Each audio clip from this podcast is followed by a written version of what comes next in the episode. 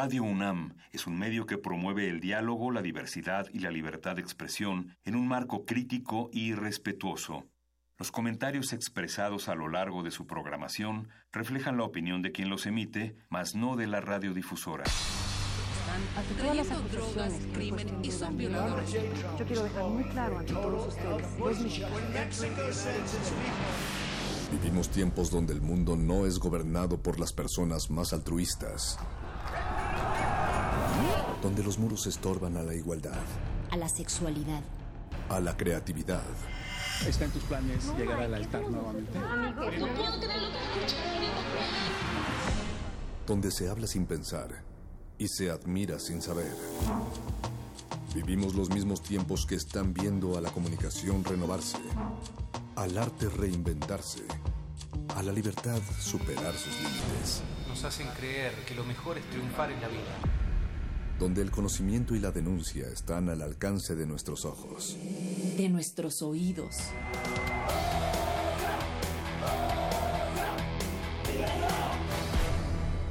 Resistencia modulada.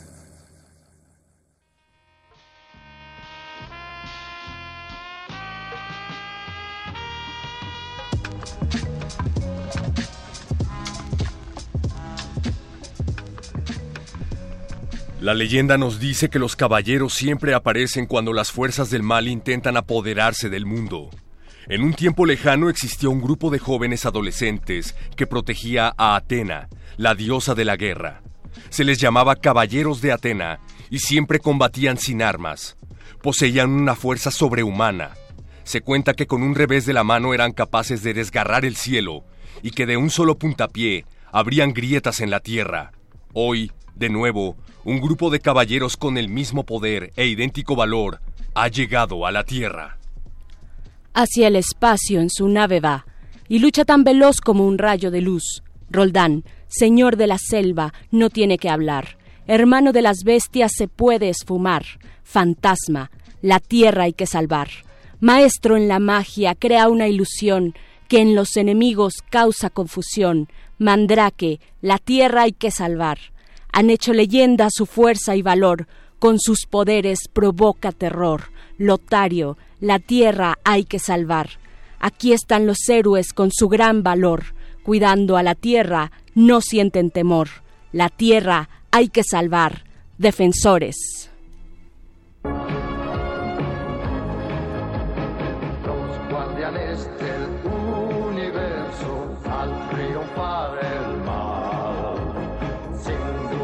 Salen a combatir por un mundo ideal. Caballeros zodiaco, cuando lanzan su ataque, entonando cuenta su canción, la canción de los errores. Los guardianes del universo al triunfar el sin dudarlo salen a combatir por un mundo ideal.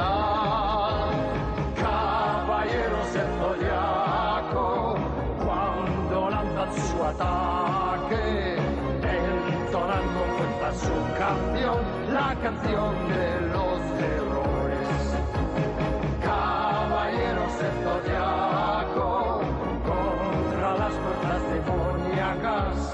guardan siempre en su corazón para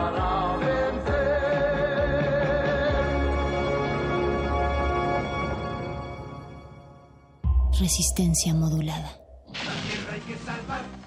Los defensores de la Tierra. Hacia el espacio es una verdad y lucha tan veloz como un rayo de luz. Señor de la selva, no tiene que hablar. Hermano de las bestias, se puede esfumar. La tierra hay que salvar. Maestro en la magia crea una ilusión que los enemigos causan confusión. ¡Ataque! La tierra hay que salvar. Han hecho leyenda, fuerza y valor. Con sus poderes provoca terror. Lotario, la tierra hay que salvar. Aquí están los héroes con su gran valor, cuidando a la tierra, no sienten temor. La tierra hay que salvar, defensores, sus héroes van a...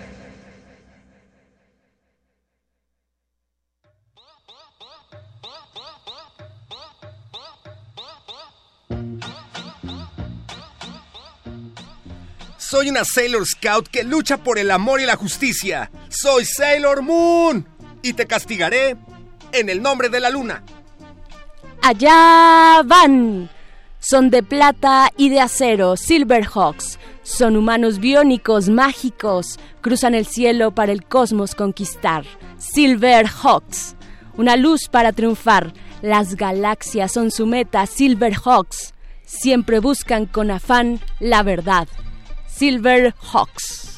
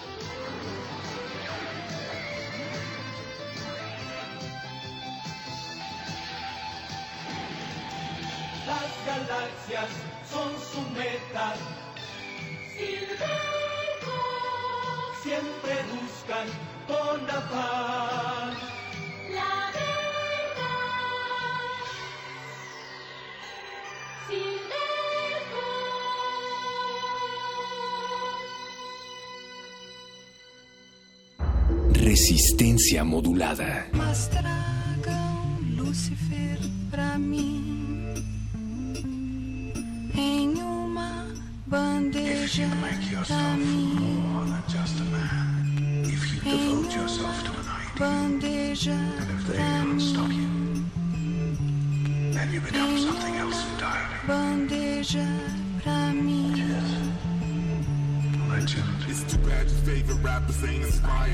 Why a nigga came to light the fire. Now the game is on my Oscar Mayer. I'm the nigga kids admire. Labels try to sign me, speculating my identity. Good luck, you never find me. em bandeja pra mim em bandeja pra mim em bandeja pra mim Some men aren't looking for anything logical, like money. They can't be bought, bullied, reasoned, or negotiated with. I live my life like I'm Bruce Wayne. That bittersweet pain when you see what I became, like a curse upon my name.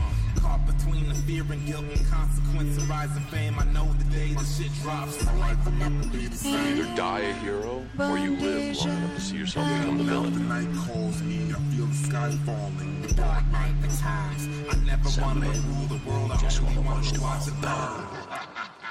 Y'all know how I do. I got the last laugh at you in that awkward moment when you see that I'm the Joker too. Underneath the chilling cloak, the killing joke.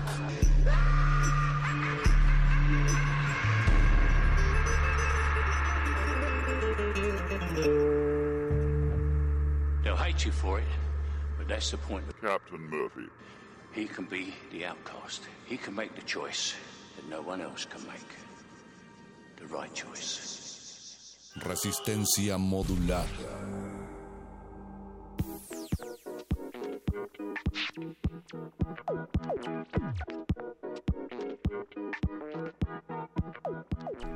Bienvenidos al radio show para chicos y grandes, más escuchado del espacio interestelar.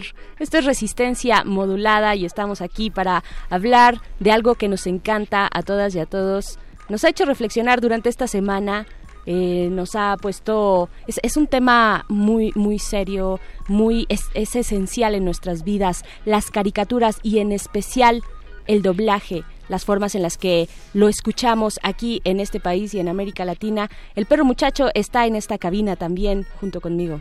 Señora Berenjena y todos los que están del otro la- lado de la bocina, bienvenidos. Estamos en Radio UNAM 96.1 de FM Resistencia Modulada y siguiendo los protocolos de la radiodifusión internacional tenemos que darles las vías de contacto para que se pongan eh, en contacto, valga la redundancia, con todos nosotros. Facebook Resistencia Modulada, Twitter arroba R Modulada y nos pueden escuchar desde cualquier rincón del planeta a través de www.radio.unam.mx y nos gustaría hacerles una pregunta. ¿Cuál es el doblaje que más les ha gustado en sus vidas? En las caricaturas. En las caricaturas, porque hay doblajes que nos han marcado definitivamente, como ustedes se pudieron dar cuenta en la introducción de este programa, y no uno, ni dos, ni tres años, sino por décadas que se han vuelto parte de nuestras vidas. Y de eso justamente vamos a platicar con nuestros invitados, pero antes también queremos darle las gracias a todos los, a todas las caricaturas vivientes que están del otro lado del cristal. Está Emanuel Silva en los controles técnicos, está Betoques haciendo la voz del productor ejecutivo de esta emisión, también está Paco de Pablo haciendo la voz del que no quiso entrar a la cabina, pero que está apoyando en la producción, Alba Martínez en la continuidad y sobre todo Cristina Urías que es una de las voces que ustedes ya conocen aquí en Radio UNAM y de otros muchos lugares. Y cuando Cristina Urias se queda aquí a ver la emisión de Resistencia Modulada, es porque los invitados están de a peso, señora Berenjena. Es porque algo va a pasar aquí en Resistencia Modulada, las caricaturas, ese vasto universo de diversión sin par y sin fin. Cobra Es- vida. eh, cobra vida, cobra vida a través de los oídos de quienes están del otro lado de la, de, de la bocina. Muchas gracias por estar ahí. Quédense porque tenemos invitados de lujo, ya lo dijo el perro muchacho. Está, pues de una vez, ¿no? De una vez vamos a entrar con todo a esto. Está Gabriel Basurto. Preséntalo tú, por favor, perro muchacho. Pues creo que tiene un problema de personalidades múltiples. Yo iba Sí. a presentar a Gabriel Basurto, pero resulta que también es Saturno en Saint Seiya Omega. Resulta que también es Ronroa Zoro de One Piece. Resulta que también es Bumblebee en Transformers. Resulta que también es eh, la voz de Kung Fu Panda y muchas, muchas otras voces más. Bienvenido, Gabriel. ¿Cómo estás? Hola, buenas noches. Muchas gracias, gracias por la invitación. Gracias a mi colega y amiga eh, Diana y eh, pues por estar aquí en este espacio en Radio UNAM. Volver a casa es algo padre, siempre. Y este, pues sí. Sí, sí, sí. No, no es un trastorno de personalidad, pero sí tiene que ver con pues ay, esta parte en la que los actores de voz nos despersonalizamos y nos convertimos en el personaje que vamos a hacer en cuestión. ¿Cómo habitan las voces en tu cabeza? Tantas voces. Pues en un término médico eso se definiría como una enfermedad. Pero pues sí, a lo largo ya de casi 20 años eh, soy la voz de Bart en Los Pingüinos de Madagascar, que es un elefante que, nace, que está ahí. Eh, el tiburón de, de mi compañero de escuela es un mono, el perrito Monroe en Vida y Obra de Juniper Lee, eh, Pantera Negra en la caricatura de los Avengers, eh, Po, el panda, en la leyenda de Po, ¿no? Eh, que no es la, la película de Kung Fu Panda, sino la serie La leyenda de Po. Eh, el perro Cosmo en Los Guardianes de la Galaxia y Bumblebee en Transformers Robots in Disguise, entre muchas caricaturas más. Entre muchas caricaturas más. También se encuentra otra caricatura viviente aquí que es Diana Nolan. Entre muchas voces que has realizado, Diana se encuentra Kana en Inuyasha, que es la niña Darks, a la que se tiene que enfrentar Inuyasha justamente. Una de ellas, sí. También haces voces en Pokémon, bienvenida. Gracias, gracias. Yo aquí la verdad soy, soy la novata del, del equipo. ya hablaremos un poco de eso, pero hablábamos de, de que si pusiéramos en personaje a cada uno de nosotros haciendo doblaje, mi, mi, mi pequeña yo estaría apenas aprendiendo a caminar. Ah, pero lo importante es que ya está empezando. A sí, pero sí. Está dando sus primeros pasitos. exacto. Y es muy emocionante además. Y le estoy acercando el micrófono a otra actriz que se acaba de unir a la mesa. Se trata de Leila Rangel. Nos vas a decir qué otros personajes has hecho, además de Kim Possible. Además de Violeta en Los Increíbles, que por cierto generó revuelo cuando dije que íbamos a platicar con de afuera. Don en Pokémon. Y, muchos otros, ¿no? Hago a Raven en Stan Raven. Es una vieja serie muy querida de Disney Channel y estamos justo regresando con la, una nueva eh, serie de Raven que se llama La Casa de Raven y ahora pues ella y Chelsea son mamás solteronas que viven en Chicago y tienen hijitos, ¿no? Y entonces deciden juntarse en el mismo depa. Esa es una serie que, que la gente, que recuerda mucho a la gente porque el personaje es muy cómico, ella es una actriz cómica muy buena. Hago también a Hermione Granger en Harry Potter, eh, a partir de la cuarta película y hasta el final pues ya seguí con el personaje. Ahora le has marcado muchas adolescencias. Sí, sí, sí. Bastante. Este, ¿qué más Hasta la mía. Incluso. Incluso la he dejado. Este, ¿qué más hago? Hago a... pues he hecho muchas cosas. Luego se nos va porque son muchos personajes los que hacemos eh, diario, pero a ver algo así también conocido. Se me, se me secó el cerebro. Estás haciendo una entrevista en resistencia modulada. Estoy haciendo una entrevista, creo que lo voy a poner en mi currículum. Está a nivel internacional. Claro, sí, por favor. en el currículum. Yo creo que eso es, es, un dato importante. Señora Berenjena, tú también eres una caricatura, por favor. Siempre lo he sido, pero está aquí Gabriel, Leila y Diana. Pues cuéntenos primero cómo ustedes eh, de pronto terminan eh, doblando caricaturas que tal vez se hacen en otro lugar del planeta, en Japón, por ejemplo. ¿Cómo, ¿Cómo fue este caminito? No sé, tal vez, eh, pues no sé, Leila, si quieres este, decirnos cómo.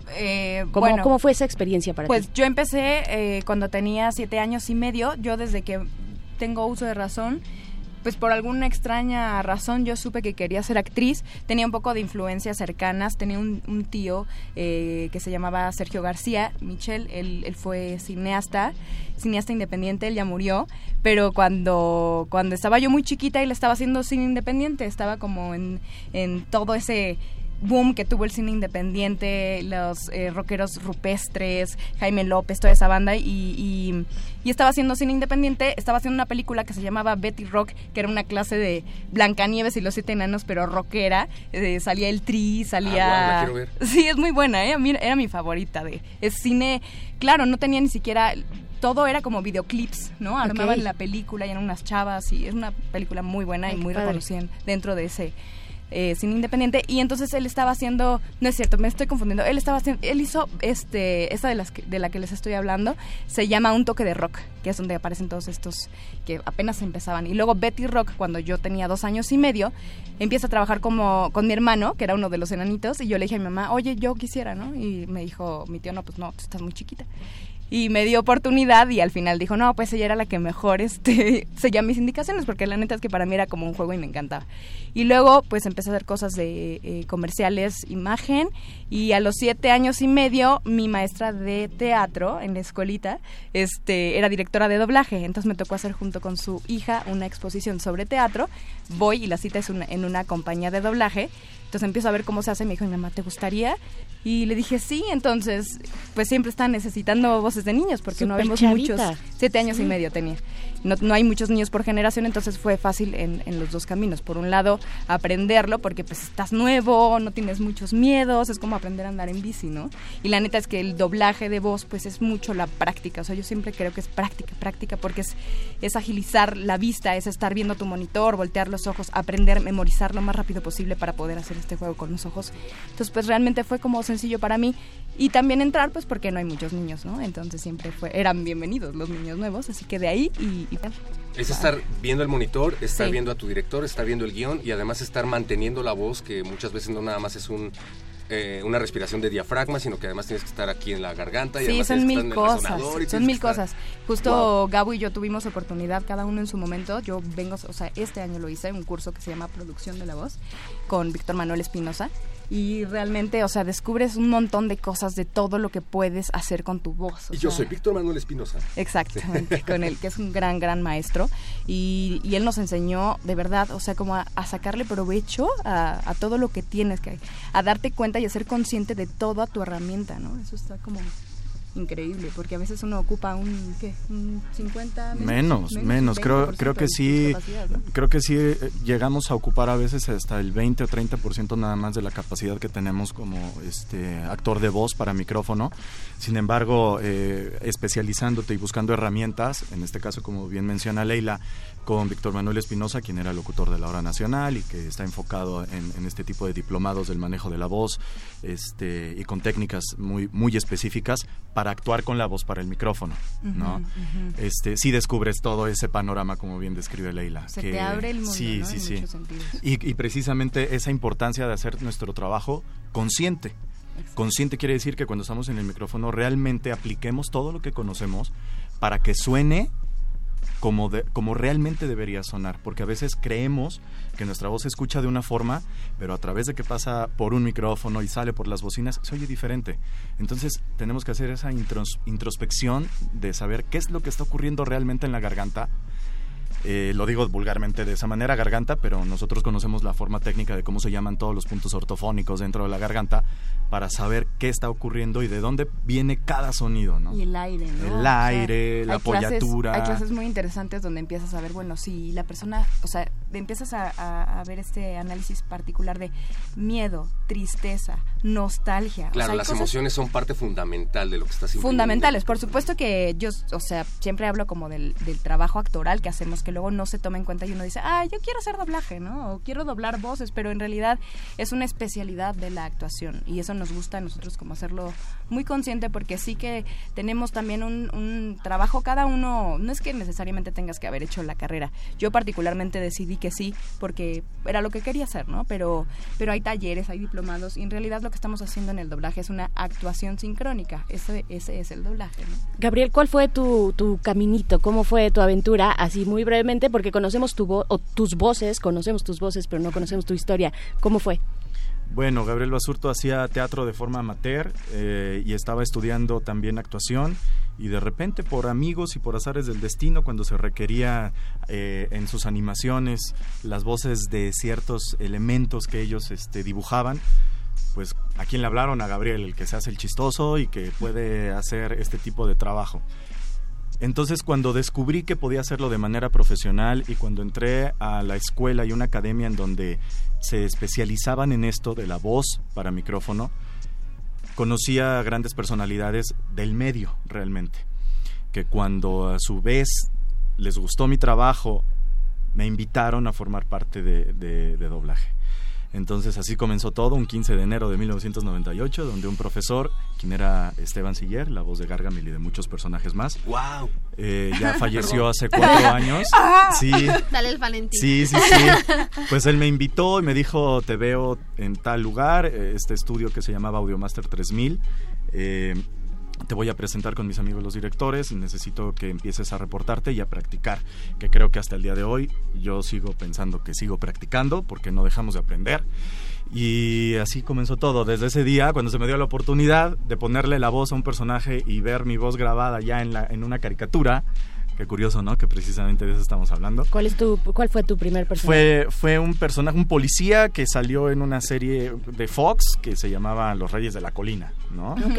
Y entonces, al, al escucharla ya reproducida y todo, fue como, wow, mi voz se va a quedar ahí ya siempre en esa cosa. Me Sí, quiero dedicar a esto, me quiero dedicar a esto. Y luego ya vino, vinieron otras oportunidades, como el primer estelar que, que hice fue un Power Ranger, el Red Ranger de la Galaxia Perdida, Leo Corbett. Y entonces, pues ya, la verdad es que desde ese día hasta el día de hoy no he parado. Diana. Diana. tú insistes en que estás empezando a trazar tu camino, pero ya llevas algo de, de buenos pasos dados, ¿no? ¿Qué eso? Pues yo, yo a partir de que tengo uso de razón, yo veía la televisión, las caricaturas y en el momento en el que me di cuenta en mi conciencia de niña que las caricaturas no hablaban solas, yo me dije a mi mamá, es que eso está padrísimo, yo, ¿Cómo no hablan yo quiero hacer eso, exacto, o sea, no, no son personas, no existe, ¿Cómo? no existe, hay alguien más, está pensando les en pone la voz, un sueño. justo en ese momento dije, Justo en la infancia. Wow, a alguien le pagan por hacer eso. y este, cuando tuve 14 años, tuve eh, escuchando el radio, escuchaba una locutora diciendo que ella había este, estado en un, en, un, en un estudio y que ella había podido hacer eso y todo. Y yo me comuniqué con la estación de radio y le- me comuniqué con la locutora y le dije, yo quiero hacer eso que tú estás diciendo, dime dónde y yo voy y se comunicó conmigo, me dijo dónde estaban los estudios y a dónde ir y todo. Y, y fui, y literalmente fui, toqué la... Le dije a mi mamá, mamá, quiero que me lleves a un lugar, ¿no? Y mi mamá, bueno, vamos, ¿no? Y me llevó en el coche y toqué el timbre y les dije, y me contestaron, ¿no? Pues, ¿quién- ¿A quién busca? Órale, ¿Qué estación era? ¿Era Radio UNAM? No. Obvio sí, perro muchacho. No era, pero, pero el radio ha sido una gran parte muy importante en mi vida, justo por eso. Y, y literal fue así de, yo vengo a hacer lo que ustedes hacen. Y es fue así de, como de, ¿qué? ¿De qué hablas, niña? ¿Quieres una playera o no? Eh, pasé, me dijeron que, este, me dijeron, pues nosotros no somos escuela, nosotros somos un- una empresa, somos un estudio real, donde trabajamos, o sea, no, no somos escuela ni somos un juego. Y yo no me importa, yo quiero hacer lo que tenga que hacer para, para venir y trabajar con ustedes. Y me dijeron, bueno, está bien. Y ya me dijeron, tienes que venir a hacer sala, tienes que hacer tantas horas, tienes que aprender, tienes que reportar con los directores. Y yo, sí, sí. Y mamá durante dos, tres años me llevaba de la escuela a al estudio y estaba yo ahí desde las 3 de la tarde a las 6 que cerraban haciendo sala en las cinco salitas que estaba que tenía ese estudio este yo soy de Cuernavaca entonces era un estudio que estaba allá y ahí aprendí aprendí literalmente viendo aprendí viendo a los actores a veces me dejaban entrar a la cabina y veía a los actores a veces los mismos actores me daban consejos escuchando a los directores y pues eventualmente uno empieza poco a poco, ¿no? Empieza a hacer sala, te empiezan a dar personajes que salen poquito, este, dicen una o dos frases. Y este. Pero esa, esa empresa en la que yo estaba trabajando, porque ya en, en algún momento empecé a trabajar y me pagaban, tengo todavía el- la, la fotocopia del primer cheque de 200 pesos que me gané después de tres meses de trabajo. y este. Ah, qué bonito. Yo tengo la de mi primer trabajo, pero no, no la quiero recordar. Está padre que tu primer trabajo haya sido algo que te apasione y que, que continúe siendo parte de tu vida, ¿no? Sí. Y eso es algo que creo que les pasa a todas las personas que están involucradas en este trabajo y que lo transmiten, ¿no? Una de las caricaturas que ha marcado muchas infancias, al menos en mi caso, señora Berenjena, es Las Tortugas Ninja Adolescentes Mutantes. Las tortugas ninja, hasta ahí me quedo, perro muchacho. La versión. Sí, sí, sí, Sí, sí. exacto. La Y- versión previa. ¿Les parece si seguimos platicando con Gabriel Basurto, con Leila Rangel y con Diana Nolan después de este corte que va a mover muchos corazones? Seguimos en Resistencia Modulada.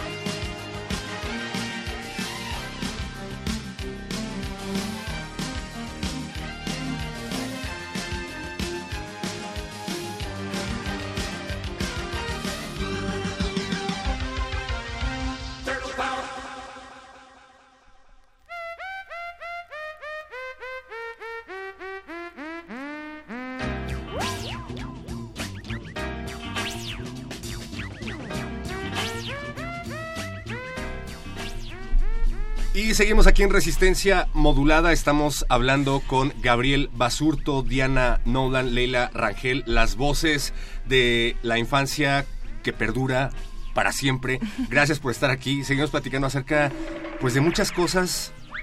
Queríamos platicar de caricaturas, pero estamos hablando acerca de, de caricaturas y de la industria del doblaje en México. Otra de las cosas que teníamos que poner sobre la mesa es, ustedes llegan a trabajar algo que les apasiona, que les gusta muchísimo, pero ¿en qué momento se dan cuenta de que están grabando productos para gente que es muy apasionada, muy, muy crítica y que llega un momento en el que a lo mejor no se tomaba tan en serio? Yo en algún momento platiqué con un actor de doblaje que salía en Caballeros del Zodíaco y bueno, para mí Caballeros del Zodíaco es como...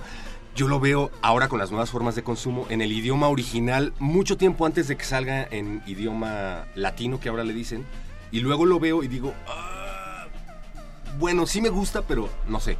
Y cuando por fin pude platicar con él y le pregunté, ¿cómo hiciste la voz para ese personaje? Me dijo, pues se veía malo y le puse una voz de malo.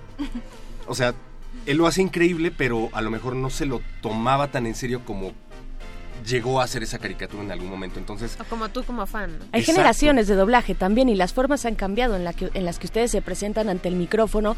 Antes, no sé, bueno, eh, eh, no sé qué les tocó previamente, si han visto un cambio también en esto. Por supuesto. ¿Cómo lidian con las generaciones que esperan rabiosamente, no sé, un doblaje de una caricatura que les apasiona? ¿O están conscientes de eso a la hora de grabarlo?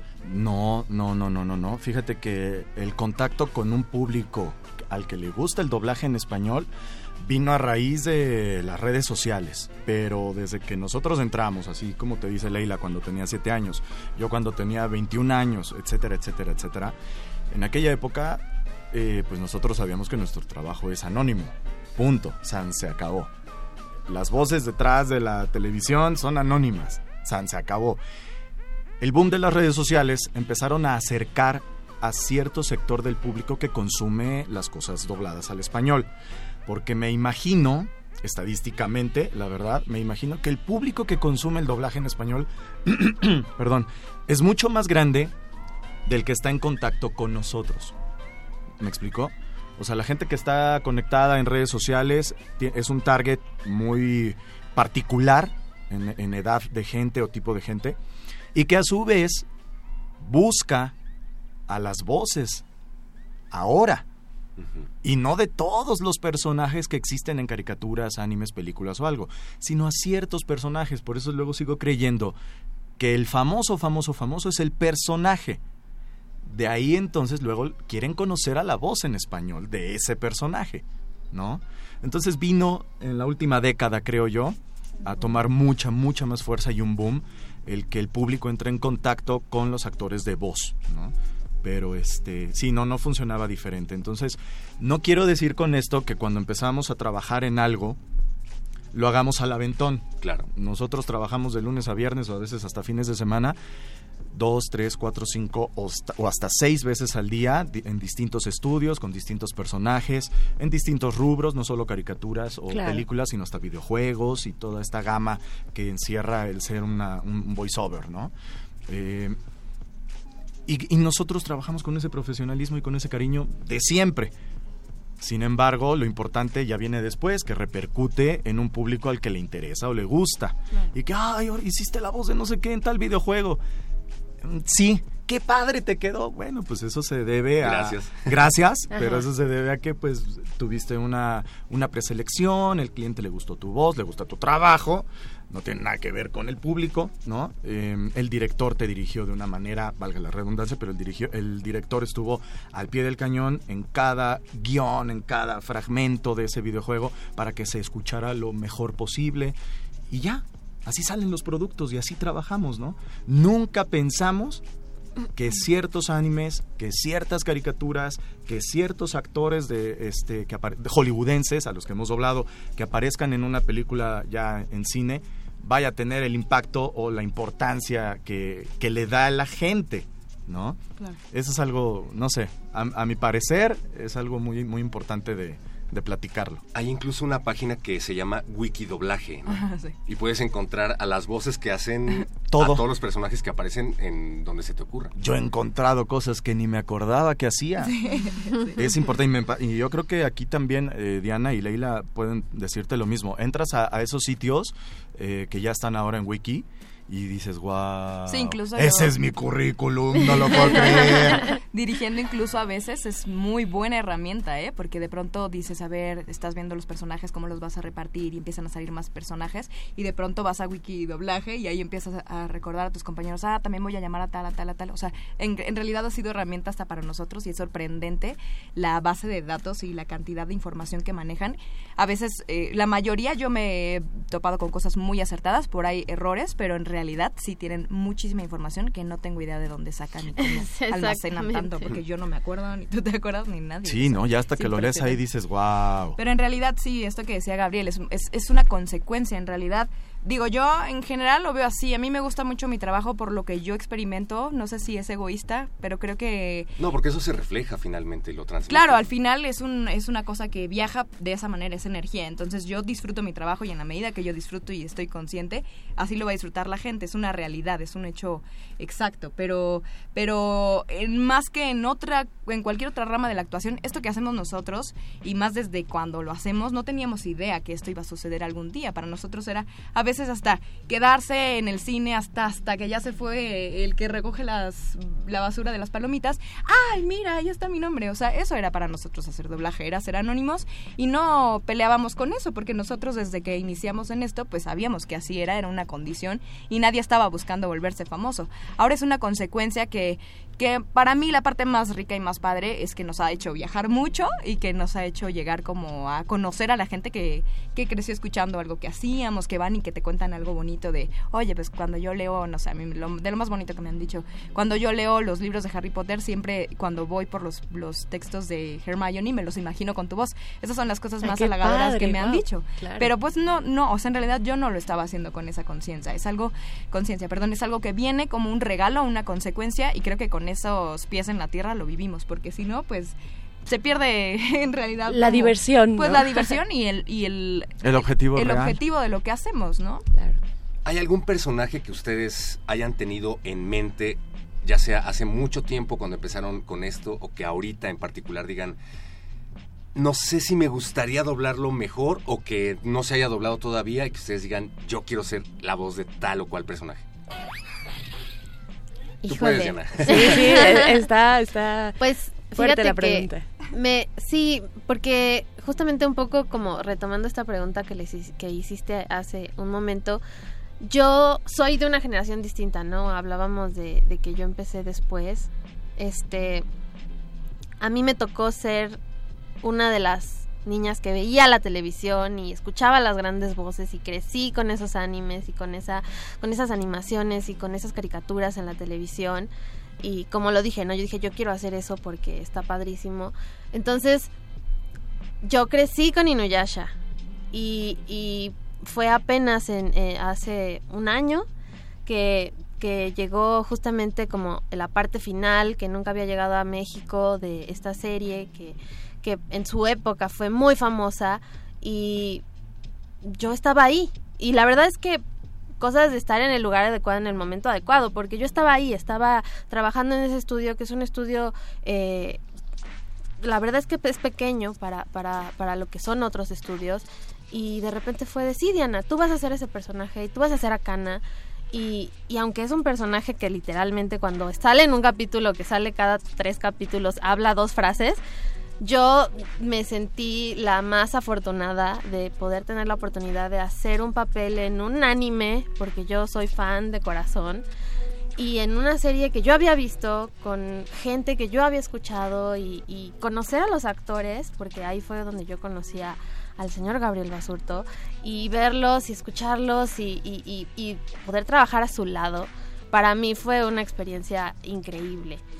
Pero creo que una cosa bien importante y que es, es sobre todo ahora, justo por lo de las redes sociales y todo, justamente hay mucha gente que dice "Es que doblar es hacer voces o yo quiero ser doblador, ¿no? O sea, incluso el- la palabra y todo.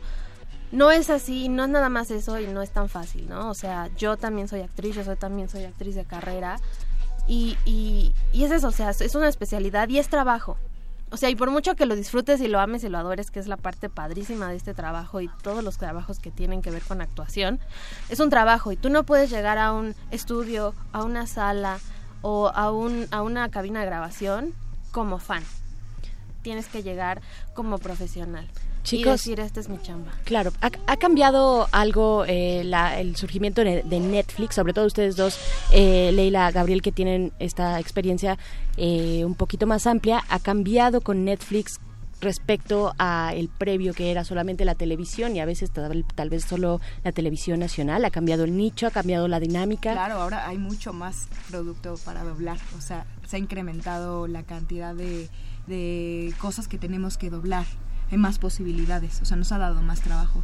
Eh, también al mismo tiempo, al mismo tiempo, este, con todo este exceso, pues el doblaje se ha ido a muchos países, que esa es otra realidad. Desde hace mucho tiempo, pero creo que mucha gente, muchos clientes prefieren de pronto bajar sus costos y hay otros países donde el doblaje es más barato. Entonces dicen, me encanta el doblaje en México, pero no tengo el presupuesto y lo voy a doblar, no sé, no sé exactamente quién está cobrando menos, pero Venezuela, Argentina, Chile, Colombia, o sea, son muchos los países que, que actualmente hacen doblaje al español latino.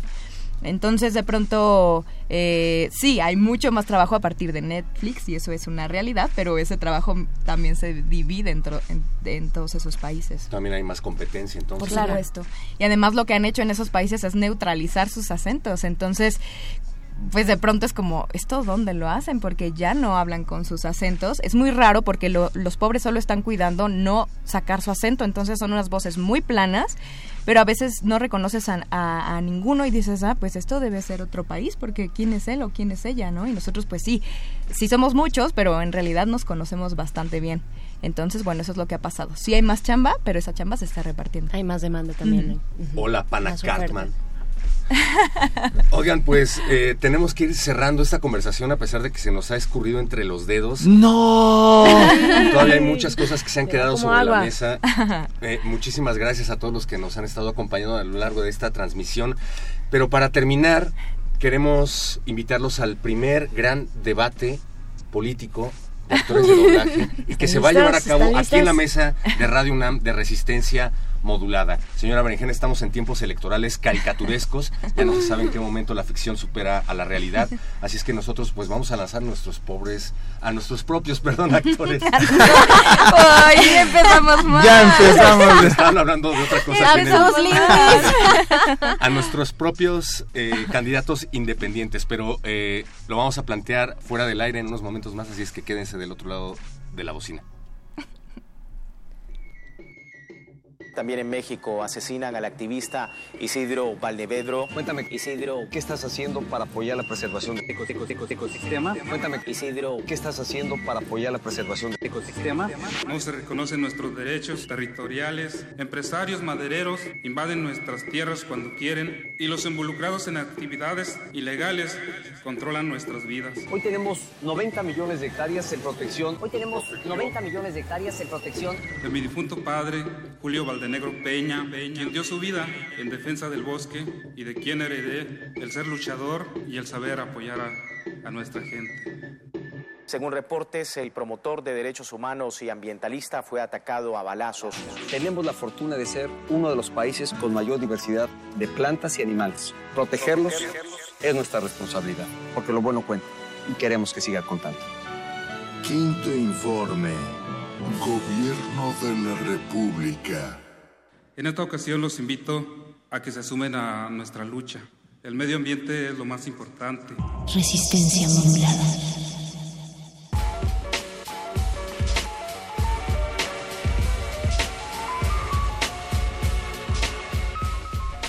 El doblaje y las caricaturas de nuestra infancia aquí en Resistencia Modulada. Estamos ya por despedirnos, pero les tenemos unas propuestas jocosas porque son tiempos electorales y las campañas siempre son divertidas, como las caricaturas. Por favor, caricatura número uno, preséntate y danos tu propuesta.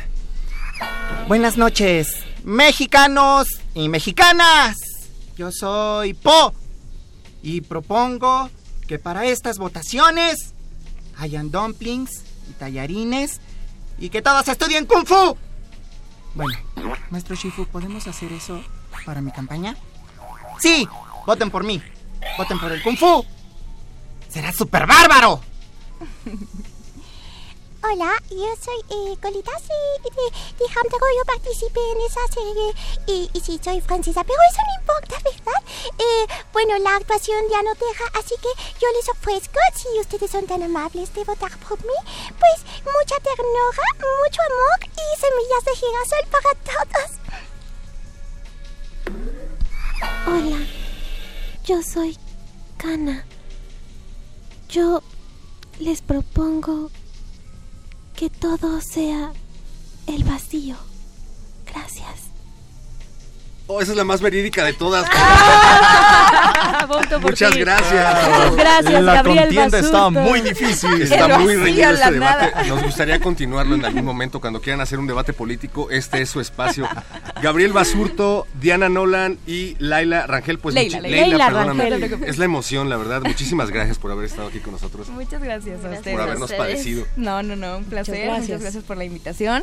Y pues siempre nosotros le recordamos a la gente, o por lo menos en, hablo a- a, eh, en mi personal punto de vista, es el doblaje no es eh, bueno en general. El hay buen doblaje y mal doblaje. Entonces, ojalá que también nosotros como público, me incluyo yo, porque a pesar de, de hacer mucho trabajo de, como actriz de doblaje, siempre creo que es, es muy bueno que como público exijamos más para que también el doblaje se quede en México. O sea, entre mejor calidad nosotros ofrezcamos, pues más, más trabajo se va a venir acá y a la gente no le va a importar, a los clientes estoy segura, pagar más con tal de seguir escuchando el mejor doblaje que, que en algún momento se, se llegó a muy buenos niveles y de pronto se ha perdido. Entonces, que también como público yo lo recomiendo a toda la gente que nos escucha, exijamos más en todos los aspectos, hablando de política, mucho más, pero en esto que estamos hablando hoy particularmente también, que nos volvamos un público más exigente, que escuchemos más y que empecemos a diferenciar entre el buen y el mal doblaje, que hay mucho muy bueno, pero también hay mucho muy malo, y no nada más por ser doblaje mexicano,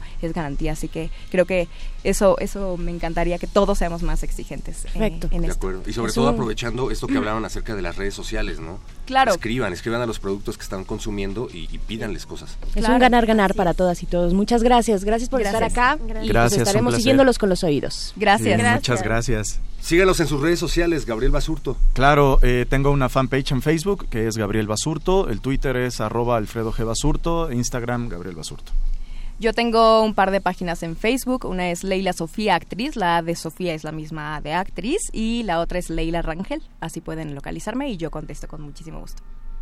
yo, yo no tengo página. Pues ya vela abriendo, próximamente- próximamente. Pero me pueden encontrar en Facebook como Diana Janet Nolan Figueroa y pues ahí estamos. Y los vas a aceptar. Claro que sí.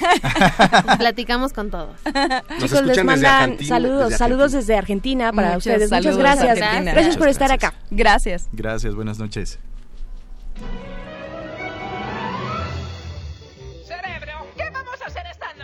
Mismo que hacemos todas las noches, Pinky. Tratar de conquistar al mundo. Pinky Cerebro, Pinky Cerebro. Uno es un genio, el otro no está acuerdo. De laboratorio son, son insertados. Son Pinky, son Pinky Cerebro, bro, bro, bro, bro, bro, bro, bro. Antes del amanecer desarrollarán su plan y cuando salga el sol el mundo conquistarán. Con Pinky Cerebro, Pinky Cerebro, Su motivación es fácil de explicar. Para probar su valor, el mundo conquistará. Son Pinky, son Pinky y Cerebro. Bro, bro, bro, bro, bro, bro. Steven Spielberg presenta a Pinky Cerebro. Resistencia modulada. Servano Gómez Martínez, el profe Latuta, los caballeros templarios, los caballeros templarios. ¿Qué tal, Marcos? Marcos, Marcos. Sé que es el responsable de una parte importante de este proceso. Platícanos, la, la platican. Narcotraficante de drogas. Pero hay cosas que se salen de cauce porque hay gentes que no establecen el Estado de Derecho. Que se establezca el Estado de Derecho. Y si yo soy culpable y mis caballeros templarios somos culpables, que vengan y las autoridades competentes de la Federación del Estado y Municipio nos correteen diario, que no nos dejen operar. No nos dejen operar. ¿Qué, qué tipo de beneficios ves para tu comunidad con empresas como esta? Vienen muchas personas del PAN, del PRI, del PRD a pedir favores, a pedir favores. Pero ya que están en el poder se les olvida porque, pues, ¿cómo? Pues, aquí, güey, son delincuentes. Y esto se va a ganar al presidente de la República. Va a haber un estallido social y que no nos culpen a nosotros. Y que no nos culpen a nosotros. Me da mucho gusto, ¿eh? Felicidades, felicidades, felicidades. El ejército mexicano nos agarra. Violan a los muchachos, violan a los muchachos con el rifle, violan mujeres, violan mujeres con el rifle. Han de saber mejor, pero una buena parrillada. Han de saber mejor, pero una buena parrillada. Cuando un presidente no cumple con sus funciones, el pueblo lo demanda y lo puedes hacer a un lado, ¿verdad? Deberíamos. Me da mucho gusto, ¿eh? Felicidades, felicidades. Quinto informe. Gobierno de la República. Resistencia modulada.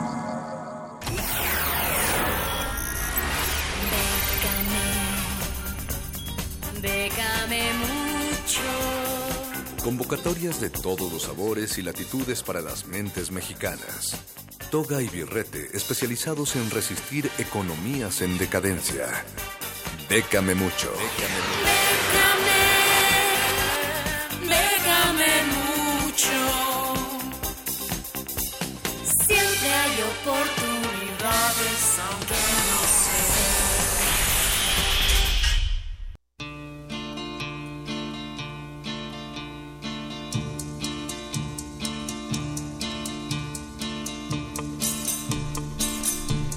Charro ya está en esta cabina. Bienvenido a tu espacio. ¿Cómo estás, Charro? Bien, bien, buenas noches muchachos, a la resistencia que nos escucha en sus domicilios o automóviles. Aquí andamos resistiendo la alergia en esta ocasión, pero presentes aquí en la cabina de Radio UNAM. Charro, ¿a qué eres alérgico? Pues creo que al polvo, pero no me he hecho el examen completo para saber si a otras cosas, porque de repente me da el papatús, como dirían en mi tierra. Creí que eras alérgico a que no se premiara el talento en México y que por eso estabas aquí, pero bueno. tú- Claro, dirás. también, también. Arráncate, Charro. La primera opción que les traigo el día de hoy es la del Premio de Literatura Infantil El Barco de Vapor y Gran Angular 2018. Está abierto para los escritores mayores de edad residentes en México y son principalmente dos categorías. La primera, que es el Barco de Vapor, abarca las edades de 6 a 12 años y Gran Angular a partir de 13 años. Esto quiere decir que los textos narrativos van dirigidos a niños y jóvenes y dependiendo a qué público van dirigidos van a una u a otra categoría. Deben ser originales, inéditos, escritos en lengua española y que no hayan sido premiados anteriormente en ningún concurso ni que estén participando simultáneamente en algún otro concurso. Habrá un premio para cada una de las categorías de 150 mil pesos, así que está bueno para todos aquellos que se dedican a escribir y se dirigen a niños o jóvenes. Chequen esta eh, convocatoria del Premio de Literatura Infantil El Barco de Vapor y Gran Angular 2018, el cual cierra el próximo 6 de abril del 2018 a las 7 de la noche, así que tiempo tienen de sobra. Si eres escritor y eres jovenazo de menos de 13 años o un poquito más, pues adelante. Pero también hay posibilidades para los que son escritores y además ilustradores de cualquier parte del mundo, Charro. Así es, esta convocatoria es la de la séptima edición del Premio Internacional Álbum Ilustrado. Cierra el próximo 20 de diciembre del presente año y está dirigida a escritores e ilustradores de cualquier nacionalidad mayores de edad que presenten proyectos en lengua castellana, inglesa, francesa o en cualquiera de las lenguas autonómicas del Estado español. Obviamente esta convocatoria es emitida desde España y por eso es que consideran eh, todas esas lenguas. Tienen que eh, pueden participar con máximo dos proyectos diferentes que también deben ser originales, inéditos y no estar eh, participando en ningún otro concurso simultáneamente. Las obras deberán atender el concepto de álbum ilustrado, que es un libro donde la historia se cuenta a través de las imágenes y de los textos complementándose ambos. O sea, no es solamente el texto y poner una foto que más o menos tenga que ver, sino que sí estén relacionados intrínsecamente lo suficiente como sin uno no pueden terminar de contar el, el otro. Entonces, en este grado de complejidad es donde tienen que eh, presentar su propuesta y habrá un fabuloso ganador que se llevará nuevo, bueno, un proyecto, porque se supone que es un escritor y un ilustrador, de un proyecto ganador que se llevará 9 mil euros, que a la cotización del día de hoy estamos hablando de 202 mil 500 pesos. El importe eh, se considerará adelanto de regalías por derechos de autor. Eh, y este premio se repartirá entre el ilustrador y el autor de texto en la proporción de 70-30. Eso quiere decir 70% para el ilustrador, 30% para el escritor. Pero si ustedes queridos Radio Escuchas, ya tienen un, un trabajo similar y tienen un, un, convenio donde son 50 y 50, bueno, el premio así le repartirá el, el, el, recurso, pero ya si ustedes se dan ahí de, no, pues yo quedo, te, te doy este poquito porque quedamos que mitad y mitad, como sea, eso ya es independiente. El premio así repartirá el premio de los 9 mil, eh, así que el concurso sí repartirá el premio de los 9 mil euros, 70% serán para el ilustrador y 30% para el escritor. Bueno, pero si tienen un amigo que es ilustrador, ya se pondrán de acuerdo con él y hasta le podrán dedicar una canción que probablemente podría ser pagada, Charro. Así es, estamos hablando del International Songwriting Competition 2017 o el, el, concurso internacional de composición de canciones. Este concurso estuvo abierto la mayor parte de este año, tuvo tres fechas de cierre diferentes y tenía más de 10 categorías a las cuales podían aplicar como rock, blues, jazz, etcétera. Entonces ya cerró. Pero acaban de abrir ah, por unos días nada más dos categorías nuevas que no estaban contempladas, ah. pero que a través de esa temática, ya no es el género musical, sino es la tem el tema de las canciones, a través de esa temática tendrán acceso a participar en las categorías que ya cerraron. La, la temática que están considerando es canciones de amor, que puede ser amor, desamor, cualquier cosa que tenga que ver con amor y causa social, cualquier tipo de causa social vigente actualmente. Entonces, si uno mete una canción de amor eh, rock, obviamente entrará por amor, pero se irá directamente por género a la categoría de rock. Entonces tienen que ser muy cuidadosos a la hora que estén dándose de alta, aunque van a entrar por, por la temática, les van a preguntar eventualmente el género del tema. Pero bueno, para aquellos que ya se han inscrito, sabrán que pueden inscribir cualquier cantidad de canciones que quieran, pero tienen que pagar una inscripción por cada tema que inscriban. Así que sean muy incisivos en qué canción y en qué categoría van a ir para que pues gasten menos. El costo de inscripción por canción es de 35 dólares, que a la cotización del día de hoy son 682.5 pesos. No está nada barato para nosotros, pero el ganador se llevará 25 mil dólares, que a la cotización del día de hoy estamos hablando de 487.500 pesotes. Así que bueno, al menos intenten una canción, es una buena inversión, 600, casi 700 pesos por la posibilidad de medio millón de pesos, no está nada mal. Y esta convocatoria, como les dije, solamente estará abierta unos días, cierra el próximo 21 de noviembre. Y pueden hacer el registro en línea. Y al ratito les decimos las las bases donde están puestas, como ya saben, pero por si es la primera vez que escuchan la sección, para que vayan y corran y lean a detalle las convocatorias. Y ya para terminar, les traigo lo que es la 45 edición de la exposición infantil. Cuadragésimo quinta. Eso quise decir. Cuadragésimo quinta edición de la exposición infantil internacional de artes plásticas Lídice 2017, la cual cierra el próximo 30 de noviembre. Y bueno, este concurso se estableció en 1967 para conmemorar a los niños que fueron víctimas de la aldea checa que se llamaba Lídice, asesinados por los nazis alemanes, así como dedicado a todos los niños que han muerto en las guerras. Está dirigido a niños y jóvenes de entre 4 a 16 años, quienes pueden participar con un máximo de dos obras en la misma técnica. Consideran pintura, dibujo, grabado, fotografía, cerámica, medios mixtos. Eh, Este, este, este concurso está apoyado por la UNESCO también a través de una comisión especial y aunque los premios son principalmente de reconocimiento, medallas, eh, menciones honoríficas y, demás, por lo jóvenes que son, obviamente están abriendo una carrera en este mundo de la gestión y las convocatorias y servirá mucho en su currículum. Para esta edición en específico eh, ha sido declarada por las Naciones Unidas como eh, la década del 2018 al a 2028 el decenio internacional del agua para el desarrollo sostenible. Por lo tanto, la competencia considera ocho categorías diferentes que tienen que ver con el agua y el, la sostenibilidad de la misma. Entonces, para todos aquellos que no tenían lápiz o papel a la mano eh, esta- y otras convocatorias ya están disponibles en las redes oficiales de Iguanabit, que es Facebook, Twitter, Iguanabit, hashtag Bécame Mucho y las redes oficiales de Resistencia Modulada, muchachos. Facebook Resistencia Modulada, Twitter arroba R Modulada y cualquier duda que tengan, por favor escriben a Iguanabit y los atiende directamente el Charro, que viene aquí con nosotros a esta cabina todos los 16 de noviembre de 2017. Jueves. Querido Gracias por Charro, haber venido, Charro. Mejórate, mejórate. Nosotros nos despedimos ya también, querido perro muchacho. El día de mañana habrá la retransmisión del segundo capítulo de la serie Terremoto, una adaptación radiofónica de resistencia modulada con periodistas de a pie. Estará el día de mañana a las 8, después de las 8 de la noche. Así es que sigan aquí porque viene Cultivo de Ejercios con mucha música. Resistencia modulada. 2017. 100 años del nacimiento de Juan Rulfo. Diles que no me maten, Justino.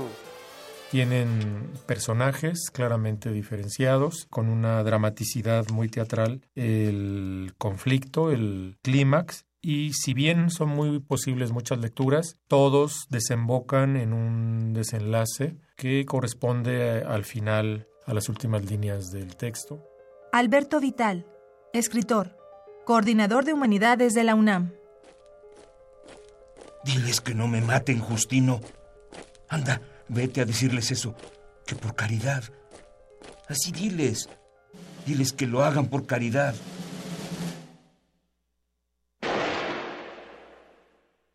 Diles que no me maten. Fragmento. Juan Rulfo. 96.1 de FM. Radio UNAM. Toma tu mochila de viaje y tu radio. Aquí está tu boleto a la expedición por la música del mundo. Mundofonías. Un recorrido por los ritmos de todo el planeta con la guía de Juan Antonio Vázquez y Araceli Zigane. Sábado 6 de la tarde por el 96.1 de FM. Radio UNAM. Experiencia sonora.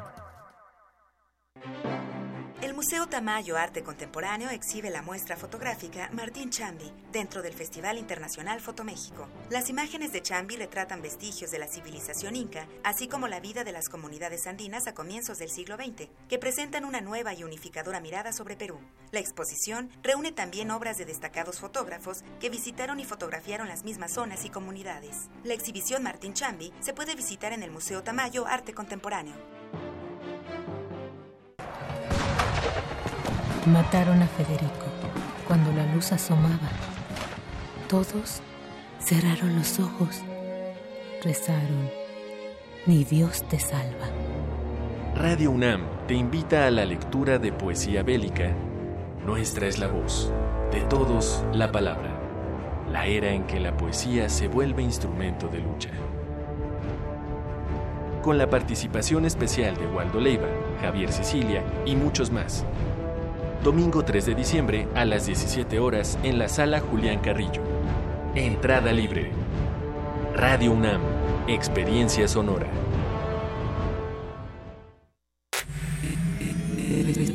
Resistencia modulada.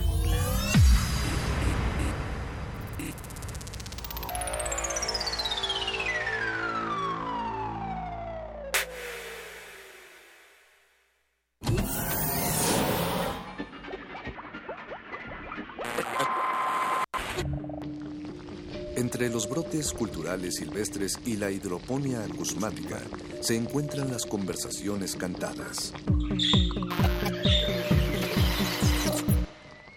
Estudiamos el milagro de la música libre en el aire. Cultivo de hercios. Frescura en la flora musical.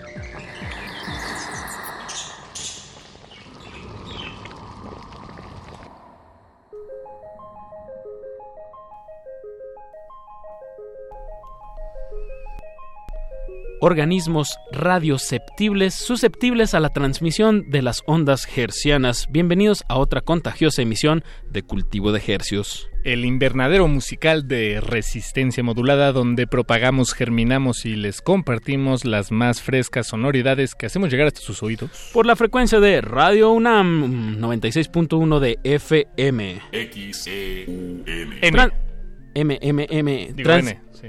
¿M? Perdón, N. N. Es N. N. X-E-U-N. X-E-U-N. Transmitiendo en vivo con 100.000 watts de potencia desde el bellísimo Valle de México y llegamos a la aldea global por, nu- por nuestro portal www.resistenciamodulada.com. Y les hacemos temblar los huesos más pequeños del oído, así es, los del cuerpo. Perdón, Los del oído revés. Los huesos más pequeños del cuerpo, los del oído medio. Así es. Se Es encuentra a mi izquierda Apache o Raspi. Y a mi derecha Francisco de Pablo. Dime Cien- Paco, por favor. No, Nadie- Francisco. es que nadie me dice Francisco. Tus papás te deben de decir Francisco. No, ni mis papás. Pero sí te pusieron. Es verdad, eso no, no te lo puedo negar. Pues no lo neguemos porque este es un programa musical. Así es, no se trata de nada más que de eso. nombres ni de, ni de apodos, sino de música. Y siendo hoy noviembre 16 a las 21 horas con 13 minutos, demos inicio a este experimento radiofónico que hemos titulado Cultivo de Hercios. Les tenemos muchas cosas el día de hoy, de verdad. Acompáñenos de aquí hasta las 10 de la noche. Y vamos a empezar, Paco, con música fresquecita, como nos gusta en, esta, en, esta, en este espacio. Fresca como cuando vas a comprar tus verduras a la central de abastos. ¿Haz de cuenta? A las 5 de la mañana. Ándale. Así de fresca. ¿Y cómo es el equivalente a eso en términos musicales radiofónicos, estimado Apache? En términos musicales radiofónicos sería un lanzamiento que sucedió el día de ayer, 15 de noviembre, a cargo de Nelson y los Filisteos, eh, una banda de aquí de la Ciudad de México que, que, pues nos compartió dos temas junto con un video bastante divertido, pero para eso tenemos en la línea a Alonso Mangosta que, que nos que amablemente Hola. nos contestó el teléfono para platicarnos sobre este lanzamiento. ¿Cómo estás, Alonso? ¿Qué onda? Bien, bien, ¿ustedes cómo están? Bien, bien, aquí ¿Qué onda, Alonso? escuchándote. Bueno. ¿Tú cómo nos escuchas? Eh, bien, bastante bien. Eso. Digo que también se escucha muy bien. Sí, ¿eh? La No, Que... que también la, la canción que sacaron ayer Ah. suena muy bien. Ah, sí, sí, muchas gracias. Ha- ha- hablo del tema Tres policías y entre, paren- entre paréntesis van al cine. Ah, sí. este, ese mismo. ¿Qué nos puedes platicar sobre este tema antes de que lo escuchemos, Alonso? Eh, ¿Qué les puedo platicar? Pues nada, sea, este, tenemos un rato sin sacar nada. Entonces... ah, caray. Ah, caray, ah, caray. Este, entonces estamos, no sé, estamos muy felices de sacarlo. Creo que trae un sonido distinto a lo anterior, pero de alguna manera, no sé, al menos nosotros lo sentimos muy natural. Eh, y no sé, estamos muy contentos de estarlo presentando. Qué bueno que, que les gustó ahí en el estudio. Este, este material, bueno, lo grabaron en maquiladora, ¿no? Al- al- Justo el otro día fui y, y por ahí me, me dieron el tip así, escucha lo nuevo de, de Nelson Ah, y los ¿sí? filisteos. Pe- perdón, ¿qué es maquiladora? Yo, yo no me enteré. Es- no es un anuncio esto, pero es un, un estudio de grabación, cuarto de ensayos, Ah, eh, ok. aquí en la calle de Bajío. Ah, bien, cerquitita de es. Bien, bien. Eh, Alonso, yo vi el video hace hace no mucho, hace poquito, hace unas horas me atrevería a, a afirmar. Lo, acá- lo estoy viendo mientras hablo. Exacto, lo estoy viendo en este momento, te estoy viendo y me llama, me, me brincan a la, a la atención dos cosas. Eh, Una me recuerda a la película de Perros de Reserva de Quentin Tarantino, porque están en una bodega, están vestidos de policías, se están portando mal y bueno, básicamente de eso se trata la película. Bueno, ellos no están Sí. vestidos de policía, están vestidos de gángster. Sí, pero sí, yo entiendo, entiendo la referencia. Y, y también me pregunto de dónde sacaron los trajes de policía. Me encanta la, la historia o pensar, imaginar que se los pidieron prestados a policías de verdad, pero no sé. Eh, pues, este, mira, justo lo de que lo de perros de reserva está está chido porque como que sí a la hora de que desarrollamos el video lo hice junto con un cuate que se llama Javi, Javier Carrillo, si está subiendo un saludo. Este, y como que a la hora de que estamos planeando todo justo pensábamos que por el tema ya teníamos muy claro que queríamos unos policías en una bodega echando desmadre pero visualmente justo le decía que a mí me remitía mucho como a películas eh, pues quizá más viejas pues que perros de reserva pues pero de policías como estas películas setenteras o ochenteras Claro. que los policías son como pandilleros que no dista mucho de la realidad creo sí, acuerdo. pero como digamos hasta no sé me acuerdo ahorita de los Warriors o películas así que los policías se agarran a madrazos con los otros pandilleros más que operar como policías como tal eh, pues era un poco era un poco este la onda del video pues como estos policías que están ahí en una bodega extraña eh, tocando y echando desmadre Y justo de eso se trata el video que, que les recomendamos. Por favor, si están en- desde la comodidad de su dispositivo móvil o computadora, ingrese Nelson y los filisteos. Tres policías, entre, paréntesis- entre paréntesis, van al cine. Muy y, bien. y, pues para que compren, la verdad se ve, a mí me encantan los videos que se nota que en la misma producción se divirtieron haciéndolos y Sí. este video definitivamente lo transmite y de eso se trata para mí un, un video musical. Eh, Este lanzamiento, Alonso, de Tres Policías viene acompañado en dupla con Eras una playa. Este, este dupla es de, de un material que están próximos a sacar o, o, o dónde, dónde lo Sí. ubicamos. Eh, sí, justamente eh, es un primer corte, por decirlo de alguna manera, de el material que estamos preparando. Justo eh, ya tenemos grabado posiblemente como el 50%, o sea, tenemos más canciones que eso, Okay. pero decidimos, no sé, decidimos sacar esto mm, en parte porque ya teníamos un rato sin sacar nada y ya pues no sé, es como emocionante, ¿no? Cuando tienes algo así listo, no te lo quieres guardar mucho tiempo. Entonces dijimos, pues vamos sacando un sencillito y un lado B. Eh, pero sí, justo pensamos sacar un material eh, que incluirá estos temas, muy probablemente, y otros más. Eh, pues ahora sí que si Dios quiere, por ahí de febrero, marzo. Perfecto, pues cuando esté listo nos los haces llegar esos ese nuevo material, Alonso. Eh, Claro. pues dejemos a la audiencia con, con esta probadita que nos dan del, del 2017 de lo que está sonando de Nelson y los Filisteos. También chequé que tienen una fecha en el bajo circuito en diciembre 2. Estoy en lo ¿no? correcto, ¿no? Sí, sí, vamos a estar el 2 de diciembre con The Garden en bajo circuito y ese mismo día nos vamos a Toluca con los Blenders. Órale. Y vamos a estar también justo ya pronto, la próxima semana, el 23, vamos a tocar en una fiesta privada que eh, a través de nuestras redes y de muchas otras estamos regalando boletos. Entonces, para que cheque eso, quien quiera ir, Eso. va a estar bueno. Bueno, pues con eso, Alonso eh, presenta la canción Tres Policías de Nelson y los Filisteos. Y con eso, muchas gracias por tomarnos la llamada. No, gracias a ustedes. Presenta la canción como si estuvieras en la radio y con eso nos vamos. Haz de Va que va, este, pues soy Alonso Mangoste de Nelson y los Filisteos y los dejo con tres policías van al cine. Saludos. Música maestros. Cultivo de ejercicios.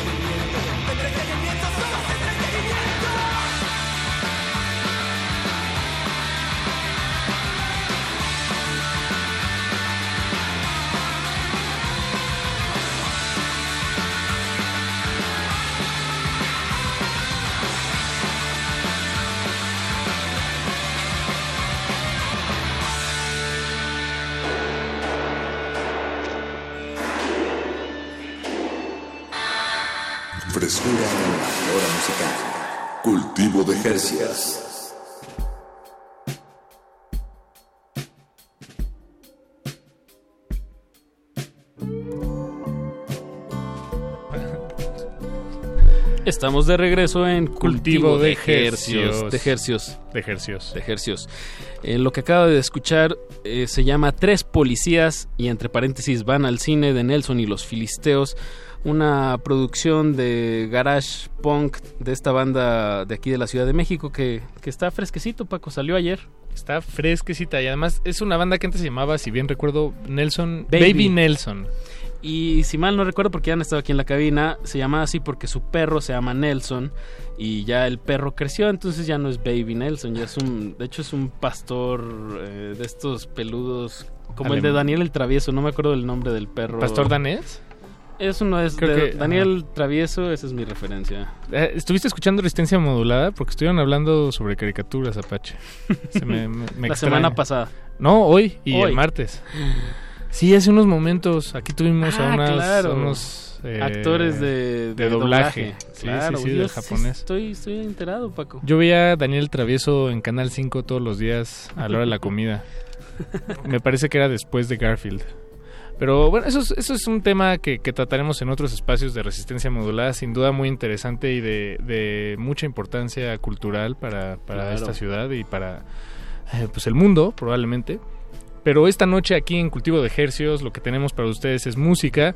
Tendremos unos momentos más música en vivo desde aquí en la cabina, pero nos, nos reservaremos los detalles porque queremos mantenerlos ahí pegados a la bocina. Claro, mientras solo mientras ustedes eh, así lo quieran, nosotros no obligamos a nada a nadie. Y qué mejor manera de mantenerlos junto a su bocina, con la oreja bien parada, eh, que invitándolos a un evento aparte les vamos a regalar un boleto. Pero a ver, Así Paco, es. dime, dime qué va a haber en, en este evento. Bueno, pues mañana en el colectivo Moy, ahí en la Calle de Vertis, en la calle- 86, en la Así colonia es. Doctores. Así es, así es.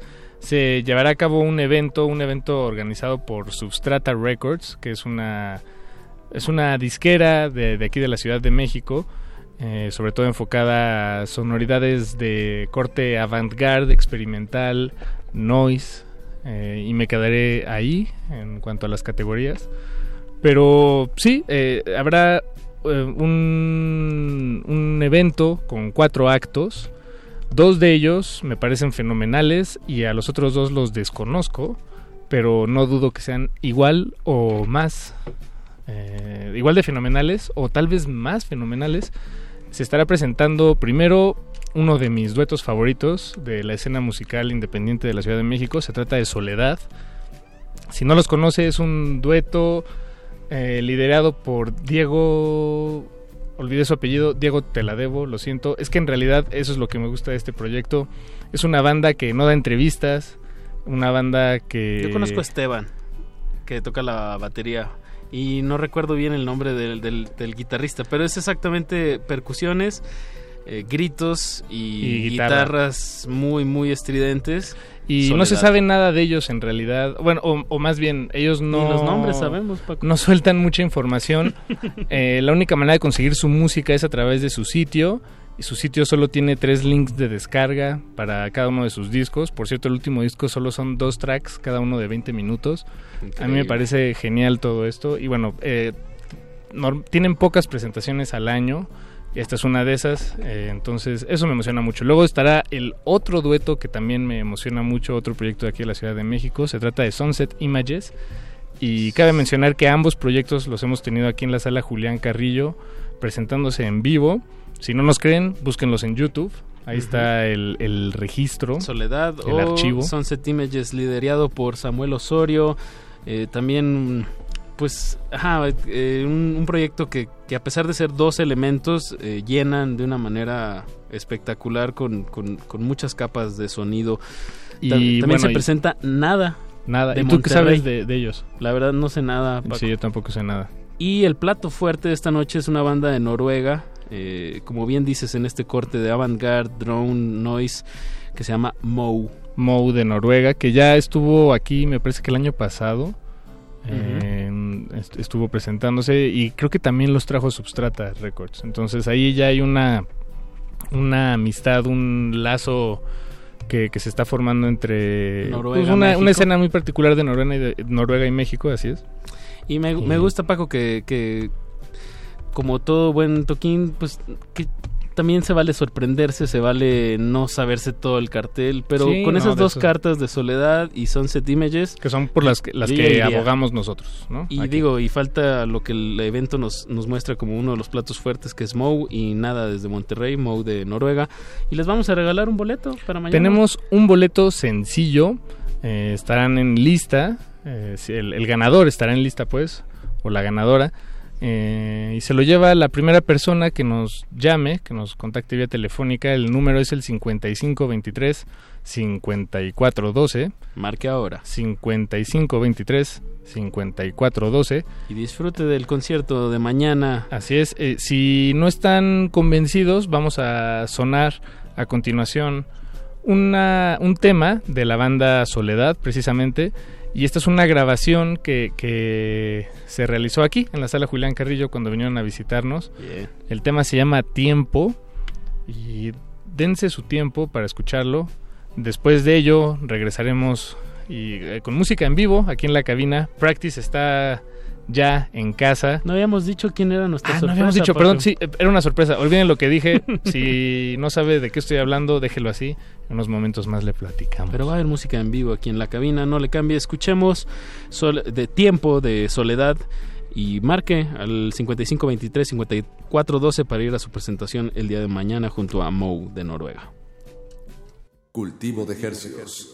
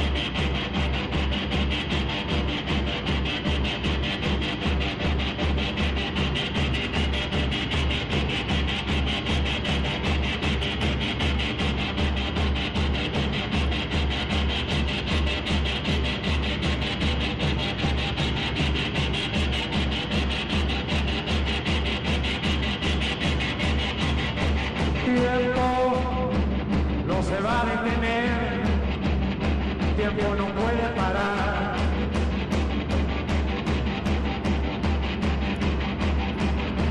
Tiempo no se va a detener, solo va a acelerar.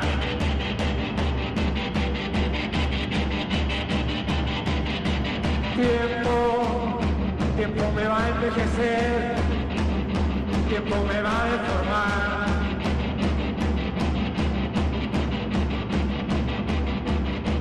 Tiempo, tiempo me va a envejecer, tiempo me va a deformar. Tiempo me va a deformar.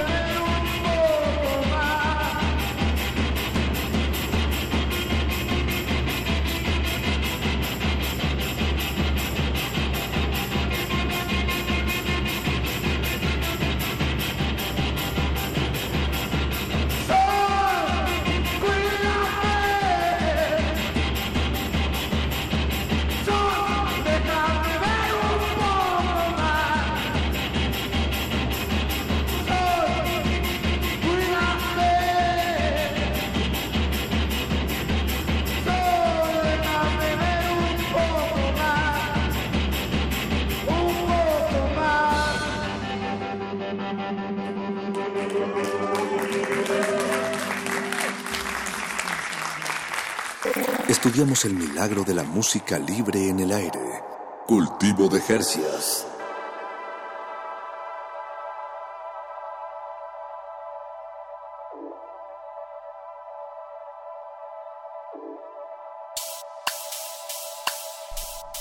Acaban de escuchar una grabación en vivo desde la sala Julián Carrillo eh, de tiempo del dueto Soledad, el dueto integrado por Esteban Aldrete, que es la batería y la voz, y Brett Schultz en la Eso, guitarra. Eso. Eso. Y los Eh, invitamos, sí. como decías Paco, en este sitio de Soledad. eh, Soledad-mediodf.com. Ajá, soledad-mediodf.com y vienen sus tres discos. Y ya es lo único que hay en su sitio. Guerra, enfermedad y crisis. Estos son los nombres de sus discos. Uno cada año, me parece, desde... 2013, 15 y 16. Ah, ok, bueno, casi.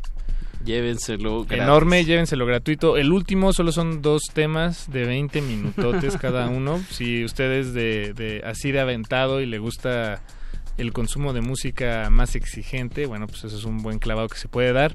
Otro buen clavado que se puede dar es una visita mañana al colectivo Moy ahí en la colonia Doctores, Doctor Vertis número 86. El lugar está increíble, es como una bodega, de verdad se siente que uno está sumergido en el underground, ahí en la, en la Doctores de noche. Eso. Y felicidades a Hugo Herrera del Estado de México que llamó y que mañana va a ingresar ¿A eh, este evento? totalmente a este evento eh, de manera gratuita donde se presenta Mou de Noruega, Sunset Images, Soledad que acabamos de escuchar y Nada de Monterrey. Buenísimo. Em, pues Apache, es hora de darle la vuelta a esta tortilla radiofónica musical de cultivo de ejercios y iniciamos el lado B con un proyecto que ya nos había visitado antes aquí en la cabina. Se trata de David Silva, también conocido como en el mundo del internet Practice. David, ¿cómo estás? Bienvenido. Qué Hola, gusto bien, tenerte bien. aquí una vez más. Otra vez. Otra vez. que fue ayer. Es que no, no nos basta. no nos hacíamos. No, tiene poquito, ¿no? Sí, no, de hecho creo que fue este año. La, eh, la última vez que viniste fue sí, hace sí. un par de meses. 2 de octubre. Ah, dos, ¿tú te acuerdas, Dice- Apache? no, No, tú no estabas. No, pero- porque no se olvida. Ah, Porque nunca se va a olvidar, exacto. Exactamente. Pero en esta ocasión nos visitas eh, por, por una razón más específica que ahorita daremos detalles. Pero hay que mencionar que David Silva es un productor de música electrónica que, se hace, que va por el nombre de Practice. ¿Qué otros detalles me, me, me estoy quedando corto, David, ya que te tenemos aquí? Pues mira, mido 1.81. Eso. Tengo- eh, pues, ¿no? ¿Eres Eso de la. San Miguel Chapultepec? De la San Miguel Chapultepec todavía, sí. Va- Eh, a tener que mudar porque me Oh, subió- la renta. subió Ah, mucho la subió renta. mucho la renta con el temblor. En todos lados. Y especialmente zonas que, Que no que tuvieron no como- tuvieron ese sí. eje del mal, ¿no? Pues es que se, ¿cuántas viviendas se desplazaron, no? O sea, miles. Bueno, en fin. Este es- Problemas de la metrópoli. Sí, caray, caray, caray. No, y sí yo sí hago la queja pública. Hazlo, Desde hazlo, hace tres años eh, las inmobiliarias ha sido una cosa espantosa aquí en la Ciudad de México. Es un abuso Sí, de, están de comprando todo y de, digo, de gente que ya lleva rentando años y los corren para poder cobrar lo doble y no se vale. Completamente de acuerdo, amigo. Pero pasemos a lo de lo que se trata este programa, Cultivo de Ejercios, que es de música. Eh, practice. Eh, practice, ¿dónde convive o en, en qué ambiente se desarrolla eh, musicalmente hablando tu música, estimado David? ¿En dónde? ¿Qué? Eh, es decir, eh, así, sí, el, el ambiente, eh, así como los pececitos están en el mar, eh, tu música... ¿qué- entre, entre los audífonos Ujú. y el dance floor. Un Eso. poquito, sí. Ah, Ok, Ese ok. espacio me encanta, me da mucha idea de, de- de cómo se hace y a dónde va a desembocar. Exacto. Un poquito de todo. Bueno, no de todo, sino que va a ir llevando como a esos dos espacios. Ok, ok. Bien, bien. Pues eh, lo que nos dices, por lo, a mí me consta, por lo menos en cuanto a que la próxima semana, de mañana en 8, de hecho, te estarás presentando en el Festival Mutec, Así es. ahí en el primer nocturno, en la bodega allá en el Estado de México. El lunes hablamos con Damián eh, Romero, Damián director. Romero, el director del, del festival. Eh, ¿tú, tú lo conoces, David? ¿Has No. tenido el, pla- el placer No, de todavía. platicar con él todavía? Algo que Por nos, mail. que nos- Exacto. por mail. Algo que nos comentaba mucho Damián y, y me gustaría sacarlo ahorita en esta conversación. eh, Él, él planteaba muchas de las cuestiones de dirección pensándolo como audiencia. Entonces te, pre- te pregunto a ti, David, eh, tú como audiencia, ¿cómo ves este festival? Como, no sé, nunca he ido a un. Nunca ha sido No. uno. Ah, no, no. Pero No. te va a tocar Ah. tocar en uno, wow. Sí. ¿Cuáles son tus expectativas que has oído? No tengo idea. Bueno, no, fui a los plays, que, era como donde se agregaban al, a los mexicanos. Sí, sí, sí, sí. Me tocó uno en el Indie Rocks. Y está, está padre. Bueno, el Indie Rocks tenía muy mal sonido, pero el line-up estaba bueno. Y de, de- por ejemplo, de lo que va a haber, algún artista que te llame la atención particularmente. Square Pusher el Uy. sábado. Sí. Sí, Maestro, sí, jefe. Sí. Square. Pusher. ¿Lo escuchabas o lo conocías antes de, de que tú te entraras a la, al mundo No lo de conocí hasta que lo escuché que iba a venir a Mutec. Nah, Ah, no es cierto. ah. sí, sí, obvio. El Apex Twin y... Sí, esa es escu- Los esa, padres. escu- esa escuela muy, muy... que no sabes cómo lo están haciendo, pero qué están haciendo ¿Qué están tampoco haciendo? entiendes, pero suena increíble. Y bueno, tal vez como, como si te tratamos como miembro de la audiencia del festival, ya vimos que Eres primerizo. eres primerizo Sí, exactamente. nunca he ido. Pero, Pero- también es como un venue nuevo, ¿no? Ajá. Sí, exacto, exacto. Sí, cierto. Eso está chido. Porque todos los demás eh, ediciones se han hecho en el en el Fotomuseo. Cuatro Caminos. Pero si te tratamos como artista invitado, eh, ¿qué nos puedes decir sobre lo que preparaste o vas a preparar o estás preparando eh, para, para, para la noche que, que De toques, mañana en ocho. De, mañana en ocho. sí. Estás, estás haciendo algo especialmente pensando en el mute, que estás este, Sí, sacando los, los filos, los cuchillos. Justo estoy preparando, terminando de preparar un show muy especial. Ah. ¿Hoy, hoy vienes a practicar con nosotros? No, no, no, no, es, es que todavía no sé bien qué voy a tocar. Como apenas supe el horario, dije, ah, si También hay abro, que- hay- hacer- hay que Ajá, sí, un adecuarse. poquito, un poquito.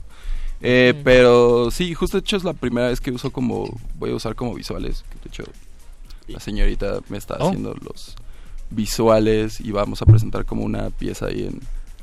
Estamos hablando Se- de Irma, manifiéstese. Irma Ruiseñor, que también nos acompaña aquí en la cabina, porque hay que decirlo, Paco, esto es radio, ¿cómo se va a enterar la gente de que hay más gente entre Sí, no, nosotros? no, no. O sea, digo, aquí hay siete personas, pero en realidad solo escuchan a cuatro. Todos están así. Todos están- Irma, bienvenida. Irma. Estabas calladita.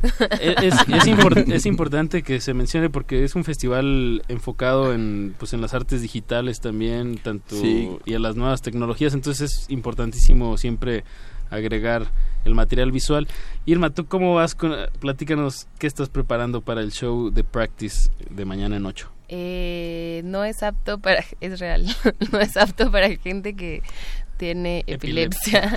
Bien, bien, bien, bien. Ni que sufre, yo creo que como de depresión, así, puede ser muy mal viajante. Es, es como el equivalente a algo que es clasificación C, pero en términos biológicos, ¿no? Probablemente, porque también es como muy, como muy contemplativo y, o sea, yo soy muy girly, como me gustan las cosas bonitas, pero sí está muy darks, como darks girly.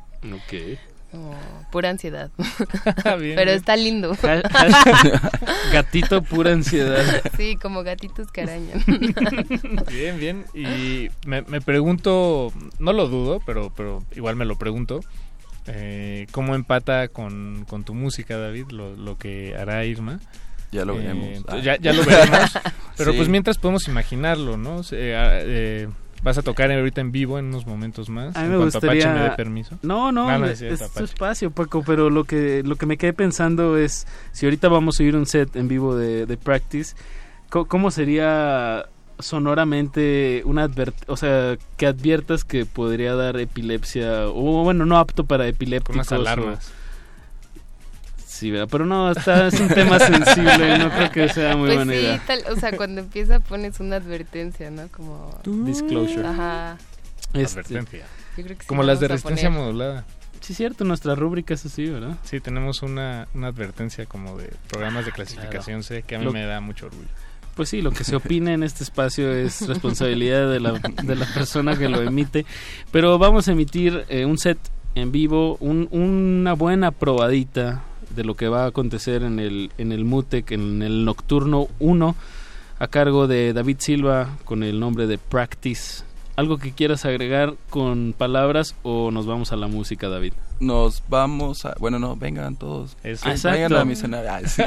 Vengan a verme. Voy a ser el último. no. Así. Quédense. Ah. No cierren los ojos. Pues paremos bien la oreja y Sí, esto es, esto es esto es radio en vivo con música en vivo y no es redundancia. Hecha por gente viva, así Hay es. gente viva como ustedes que Más también están escuchando Los vivos. los vivos. pues, Nosotros los, los vivos. Practice en vivo en la cabina de Radio Nam, música maestros. Dale algo. Échale, échale, échale. ¿Listo? Dame más, dame más, echa otra firma, echa otra firma.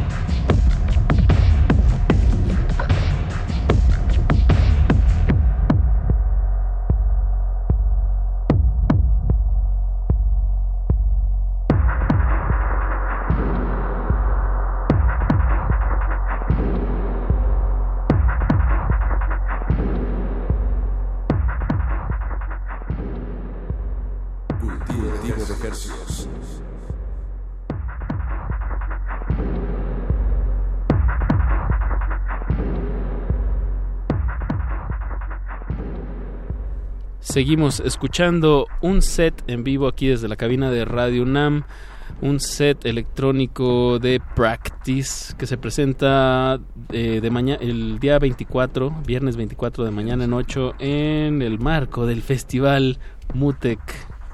Así es. MX. Mutec MX en el primer nocturno. Los invitamos a que se, se lleven a sí mismos, se regalen una noche inolvidable. Si pueden regalarse las cuatro noches, o creo que son cinco noches más bien, pues qué mejor. Miércoles, jueves, viernes y sábado. Cuatro noches. Y una, eh, si mal no recuerdo, una es en el, en el Papalote Museo del Niño, en el Domo. Eh, bueno, hay muchas actividades que ustedes pueden checar en mutec.mx para que tengan toda la información que en este año se va a celebrar en el Estado de México en una bodega industrial, entonces creo que va, a- va a estar muy ad hoc el espacio para, para la música que se va a estar efectuando el siguiente fin de semana. Así es. Square Pusher como uno de los de los principales actos, The Orb. Y también mu- mucho muy bueno talento nacional, eh, como aquí en cabina, Practice, David. Muchísimas gracias por acompañarnos una vez más a soltar y enseñarnos que la música también puede cobrar formas muy extrañas, pero agradables. Pero muy extrañas. por el espacio, Pero agradables. Tú. Qué bueno que lo repites. Muy extrañas. Muy extrañas. Pero sobre Pero- todo extraño. Sí, exacto. No sé si es extraño, pero sobre todo muy extraño. Cuando acabas de hacer algo, un track, dices, órale, qué extraño me quedó. A veces. No. ¿Nunca? Nunca, Nunca dices qué extraño. No. Todo tiene perfecto Pero ahora sentido. creo que podría decirlo. Estaría bien. Suena un poco extraño. Se lo voy a mandar a ver si está extraño. bueno, pues Y, y muchas gracias a, a Irma Ruiseñor, que también nos acompañó aquí en la cabina, que va a estar acompañando a David Silva con el proyecto Practice en los visuales, que, que dijimos que eran No apto para no epilépticos. apto para epilépticos. Pero lindos. Eso. Pero raros. Eso. Pero, Pero lindos, extraños. Pero extraños. Bien. Pero transgresores. Con- No, no, no, no, Ese ya es no. nuevo. ¿Por qué No. le pones palabras? Ay, Quería no, ver qué no, pasaba, no. quería ver Iba qué muy pasaba. bien ya para Es despedirnos. como cuando lanzas una piedra al agua. Bueno, pues nos despedimos. Muchísimas gracias a, a todo el equipo de producción de Resistencia Modulada. Los dejamos con glaciares. Gla- glaciares. 11 de la noche. Apache. el, el día de hoy, no sé qué van a hacer, siempre hacen algo bien padre los Siempre glaciares. Sí, es que son tremendos. Son tremendos, van a estar hasta las 11 de la noche que se acaba la resistencia modulada, pero siguen en sintonía de Radio UNAM. Así es, muchas gracias a Manuel Silva en la operación técnica. Y nos despedimos. Nos escuchamos mañana, pero quédese en sintonía. Se despiden de estos micrófonos Apache o Raspi. Y Paco de Pablo. Chao. El invernadero sónico debe cerrar sus puertas. Un procedimiento de rutina. Respira. Vuelve. Cultivo de hercios.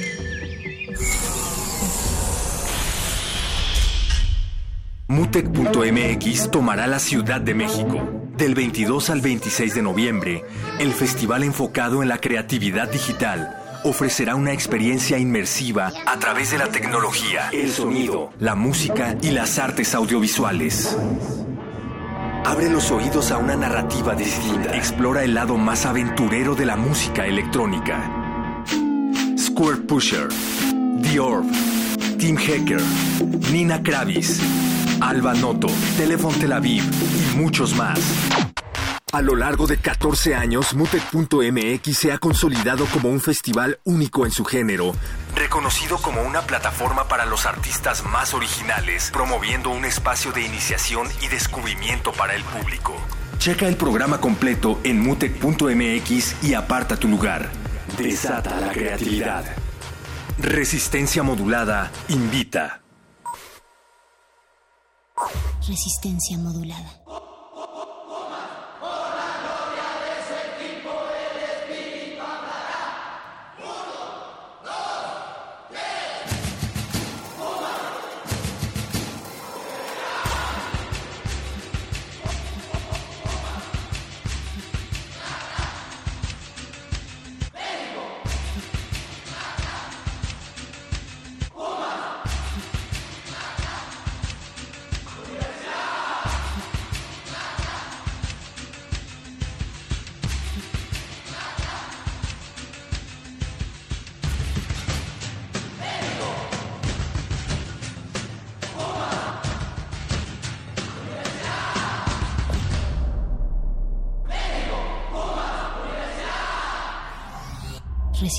Modulada.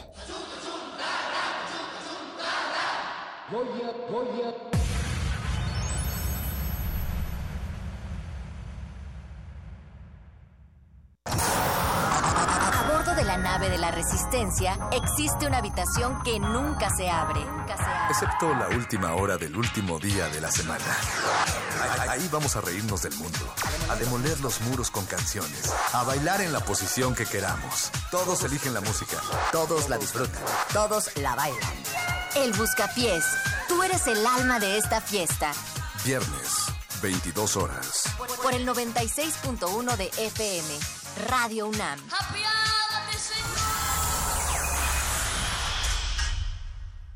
Hola, ¿qué tal, gente? Soy Luca Bocci, estoy con resistencia modulada, que siga modulando la resistencia y bueno, espero algún día poder ir al, programa Cultivo de Ejercios eh, a tocar unas canciones, yo creo.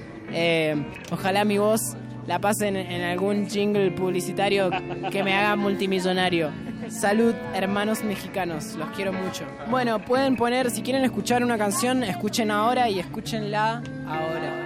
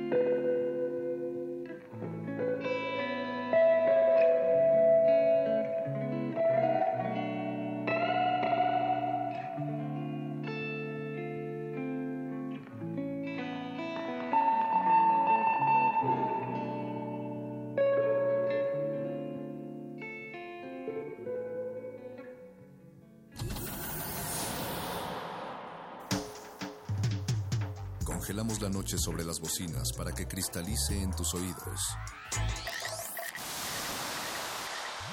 Fractalizamos los sonidos para tender puentes imaginarios.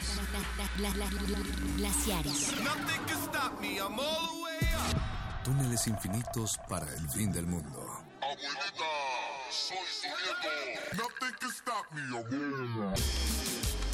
One day I'll have to put it all alone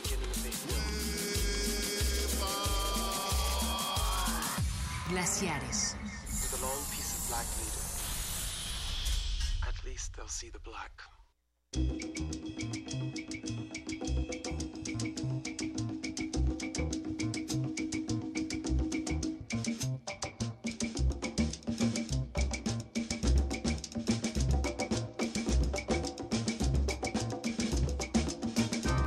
Jueves de resistencia modulada, jueves de glaciares, de frecuencias que viajan de un lado a otro. Bienvenidos una vez más a este espacio que une geografías, que une sonidos y genera dislocaciones discursivas sonoras. Yo soy Ricardo Pineda. Yo soy Mauricio Orduña, muy buenas noches y estoy muy contento el día de hoy, Ricardo, esta noche, porque eh, normalmente en glaciares todo se va a la música, pero a veces medio recurrimos a los libros o a, a, a gestos de la literatura o pretextos para hacer eh, playlist de canciones. También a las imágenes. A las imágenes. son muy importantes las imágenes. Las imágenes también cuentan historias y no de, precisamente de una forma lineal, ¿no es así? Exacto. Y esta vez eh, decidimos hacerlo. Bueno, también hay una versión de Glaciares con invitados. Y esta es una muy especial. Esta es una de ellas y debo, debo decir, voy a, hacer, voy a entrar en contexto. El pasado sábado que nos tocó ir al festival Fascinoma, pues el arranque lo, lo dio la presentación de un, de un libro, un libro que en lo particular me, me dejó fascinado y a nosotros que nos gusta la geografía y, y la música dije, pues con este vamos a viajar a Colombia, a Bolivia, a Ecuador, a toda esa parte del cono sur que nos parece una tierra inhóspita. Por lo general siempre se está mirando para arriba, siempre se quiere ser este, Estados Unidos, Europa, Francia, pero no nos damos cuenta que para el cono sur tenemos una vastedad así increíble. Bárbara, bárbara. Y, y pues bueno, se presentó un libro que se llama Ojos Suaves, Soft Eyes, de la autora Miriam Wirtz, dedicado, se llama Ojos Suaves, cumbia sonidera de música de México para el de mundo. México para el mundo. Y a mí me gustaría que nuestros invitados se presentaran. Sí, muy buenas noches. Mi nombre es José Ortega. Mejor, mejor conocido como mejor Morelos. conocido por el Morelos. El Morelos. Está con nosotros la autora Miriam Wirtz. Sí, soy Miriam Wirtz, eh, eh, fotógrafa, investigadora y eh, editora de Suiza. Ok, y por ahí tenemos un, invi- un invitado silencioso que, que está registrando, está muy atento por ahí. Y falta por ahí también Carlos Icaza, que es un, de, de alguna manera el vínculo entre, entre, entre todo esto, ¿no? En- Sí, sí. Entre el hecho que, este- que estemos esta noche aquí compartiendo este ma- maravilloso libro. Miriam, me gustaría que le platicaras a, a nuestros escuchas qué es Ojos Suaves, cómo nace y cómo ve, cuál es, cuál es su razón de ser. Bueno, eh, Ojos Suaves, tengo que empezar de, eh, del- de libros que, que hice antes. Es el cuarto libro que publiqué y, em, y toda esa serie de libros empezó en 2010 cuando vine a México para investigar la cumbia. Y el- la razón era nada más que me gusta mucho la cumbia y quería saber quién la toca, cómo se baila. Entonces, eh, un día pasé por la calle Valderas, en el centro, donde venden discos, y platiqué con uno de los vendedores y lo pregunté, lo, este, platiqué de mi plan de investigar la cumbia y me dijo, bueno, en ese, en ese caso tienes que, que hablar con el señor que está allá, es el Morelos, porque él sabe mucho de eso. Entonces, así ocurrió que platiqué con Morelos y él me dijo que el día siguiente me puede llevar a la casa de un, uno de los sonideros que en el Peñón de los Baños. Entonces era nuestra primera, como nuestro primer pequeño viaje a una casa de un sonidero. Ahí platiquemos con él y, em, y, y así seguimos y hasta hoy estamos como...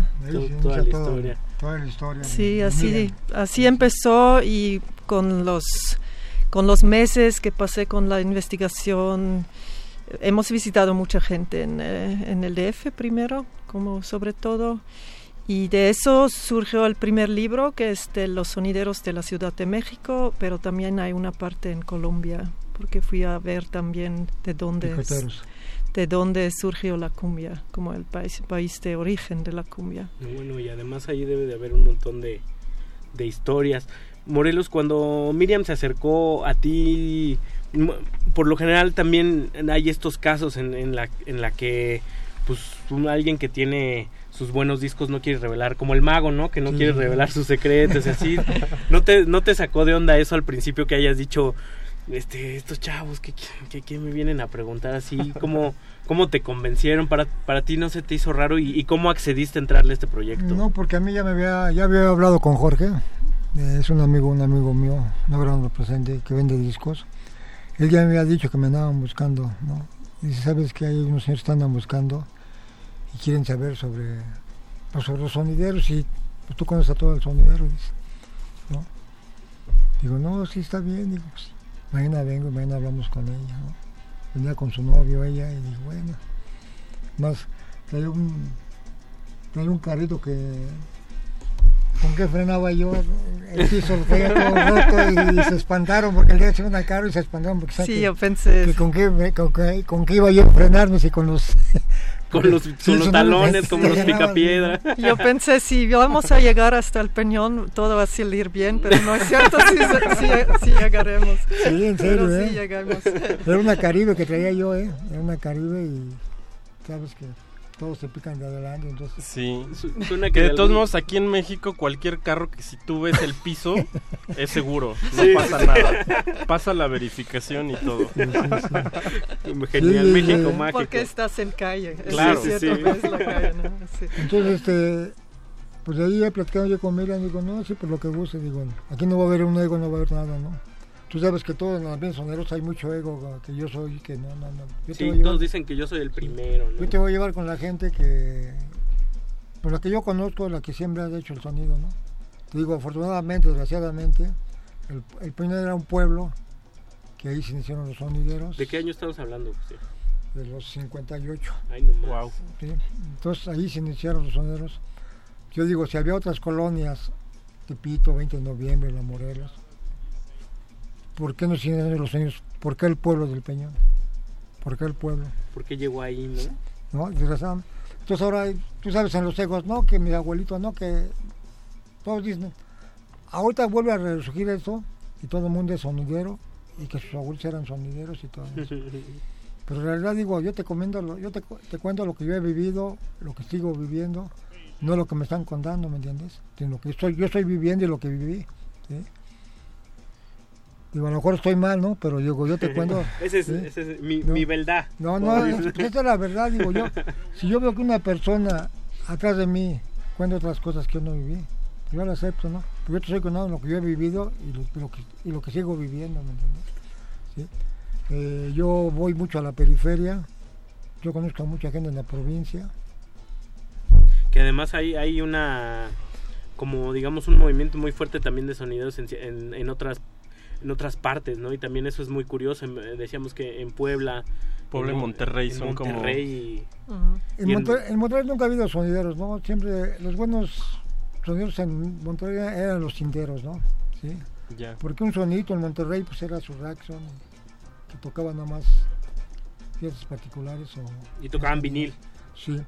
Y los cinteros, ahora lo que estás viendo aquí con los grupos, con los sonidos de, de México, es lo que usaban los cinteros antes Ya. en Monterrey. O sea, se ha Ya. movido ahí Sí, el sí. lugar. con el cassette tocaban los tinteros y tocaban en bailes grandes, ¿me entiendes?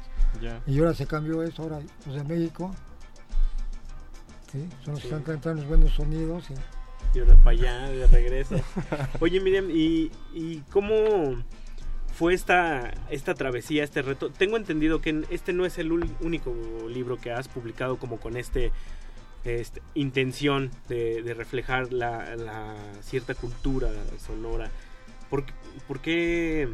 ¿Cómo, cómo ha sido? Más bien mi pregunta es, ¿cómo ha sido este, este reto de contar una historia en imágenes sobre algo que, suena? Pues ese es un, un reto siempre como muy, muy particular, ¿no? Cómo transmitir eso que a ti te mueve de la, de la cumbia, esa, esa fascinación a través de, de gráficos y, y de gráficos muy particulares porque eh, yo veo aquí el, el libro Ojos Suaves y me llama mucho la atención y me encanta que no hay un título de frente ni, ni en el lomo y la historia está contada de forma como, como dislocada. Casi como un diario pareciera, ¿no? Sí, como Sí, pequeño es libro que- de apuntes. Es que todos mis libros eh, son como, colec son como colección, de- es como un archivo, no es como colección de material eh, que se genera en, en, el, en el camino. Que yo al principio siempre tengo como, no, no tengo un plan, tengo una idea o algo que me interesa, pero no estoy planeando tanto las cosas, pero in- empiezo con un, un interés, como ese día cuando pl- platiqué en, el, eh, en Lavaderas con, con Jorge, y de ahí ya se desarrolla todo. Entonces, sí fue con ese libro, puedo un rato como contar cómo, cómo es la historia de, de Ojos Suaves, porque después del primer libro que publiqué, Sonidero City, seguimos con las, eh, con las visitas a los sonideros, porque no, no quería no quería parar, no había, no tenía razón parar con todo eso. Entonces un día, hace dos o tres años, platiquemos em, em, Morelos, Carlos y yo, y Morelos nos eh, preguntó si nos gustaría hacer los viajes que él siempre, el camino que él siempre tomaba, recorrido. recorrido para distribuir lo- eh, los discos Y colombianos los sonideros de provincia. de provincia. Muy bien. Entonces el trato era como el, entre nosotros tres, la colaboración era así que Morelos nos dijo qué es la ruta y con quién vamos a encontrarnos. Eh, Carlos eh, hizo la mayoría de, las entrevistas porque el enfoque es mucho en la música y em, mi trabajo era como tomar fotos, grabar todo y hacer la edición del material. Quien tenía ahí como su labor bien. Sí, sí, Sí. era, delimitada, era ¿no? una colaboración entre los tres, ¿no? Qué chido. Sí, ¿no? Eso estaba muy bien. Y lo de la imagen, claro, la gente con el primer libro ya mucha gente me preguntó por qué no hay un, un, un CD en el libro para escuchar esa música, ¿no? Sobre todo en Suiza, donde no conocen mucho lo que es la cumbia. Cada- No, pues que cada- vengan. Sí, que vengan, ¿no? Una Pero yo digo, no quería que, que sale con un, un disco porque yo, claro, de mi profi- yo soy entonces es como Ese es tu medio de expresión de alguna Claro. manera. Y eh, se puede investigar la- la- el lado visual en cualquier ambiente, ¿no? Y después, porque yo no, tampoco no me, me, me gusta hacer solo un, un reportaje de fotos o un, como un documental o un libro de fotografía de arte, pero es como juntar material visual, pero también como aquí salen las entrevistas, lo que es mucho como historia oral.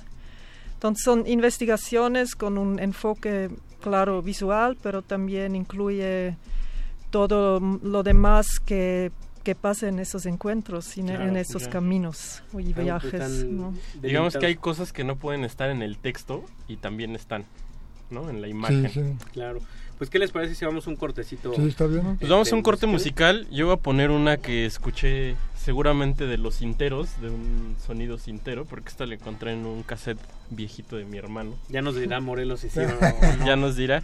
Y este, y pues regresamos. Síganos en redes sociales si quieren echarle una pregunta al maestro Morelos o a Miriam. Este, en Twitter estamos como arroba Rmodulada. Y en Facebook como Resistencia Modulada. Esto es Glaciares, no le cambia. Y ahí muévale el zapato que ya es jueves. Vámonos. Las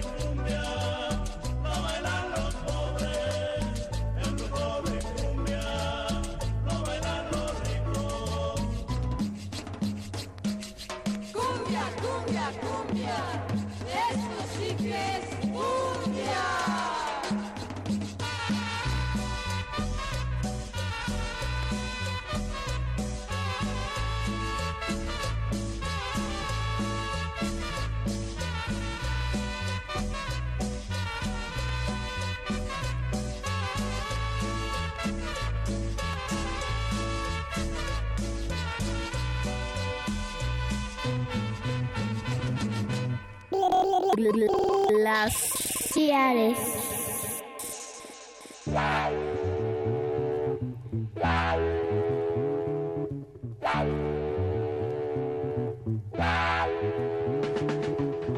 Y estamos de vuelta aquí en Glaciares. eh, estamos llevando la cumbia en la.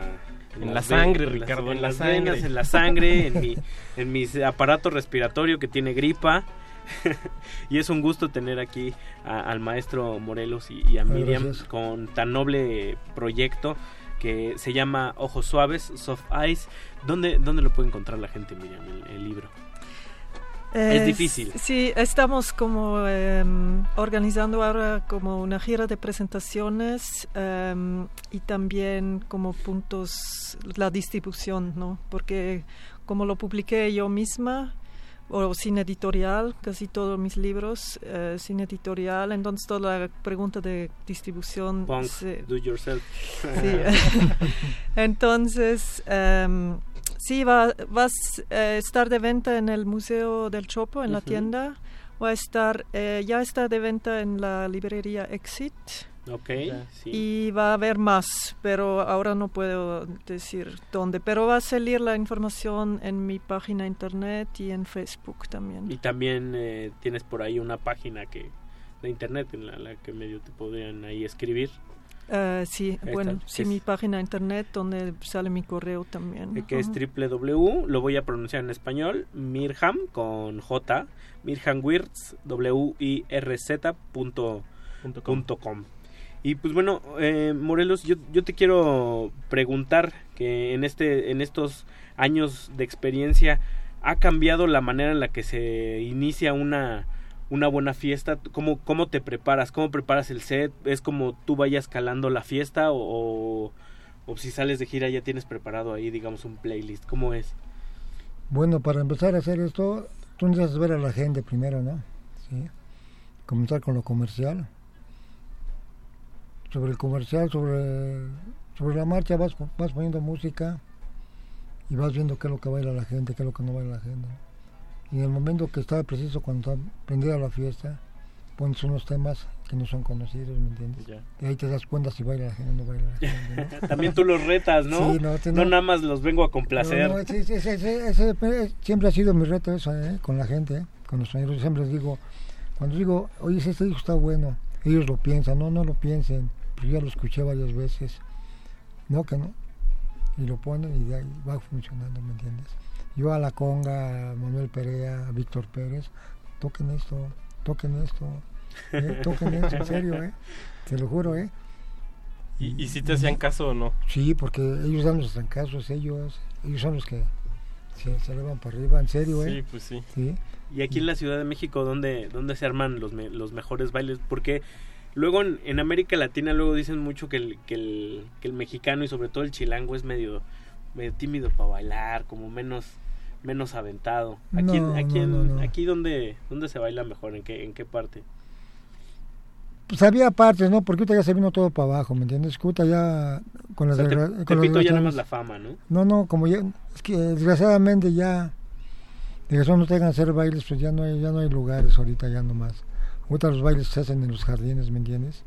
Hay señores buenos bailadores todavía, llegan los señores, ya de cierta edad más grandes que yo llegan a bailar, mis respetos para ellos, ¿me entiendes? Entonces te digo, ya un buen baile, un buen, un buen baile, pues ya no, ahorita ya llegan puro chamaquillo que ya... Ya todo quieren reggaetón sí, sí, nomás, sí, ¿no? Eh, eh, en la música hay buena cultura, hay buenos principios, pero todo se acabó, ¿me entiendes? Todo se viene, se viene para abajo. Ya las Incluso gener- las generaciones. yo, yo coordinado con muchos grupos, ¿me entiendes? Coordinado también con muchos grupos, les digo, esto, toquen esto y esto, y les digo, ¿saben qué vamos a hacer esto? Muchos no hacen caso, cuando hacen caso, pues ahí está el caso. Te digo, ahí tienes el tema de cumbia sobre... Mi compadre Paco Silva, tropa colombiana, compadre, toca esto y esto, ¿me ¿entiendes? ¿Sí? Tenemos un grupo que se llama Romance Vallenato de Monterrey también, yo coordino con ellos. Y hemos dado buenos trancazos con ellos, ¿me? Buenos, porque hacen caso. La gente que no hace caso, pues no, nunca, ¿no? Sí. Oye, Miriam, y a ti iría como más o menos la misma pregunta, pero por ahí en, en- en ese sentido.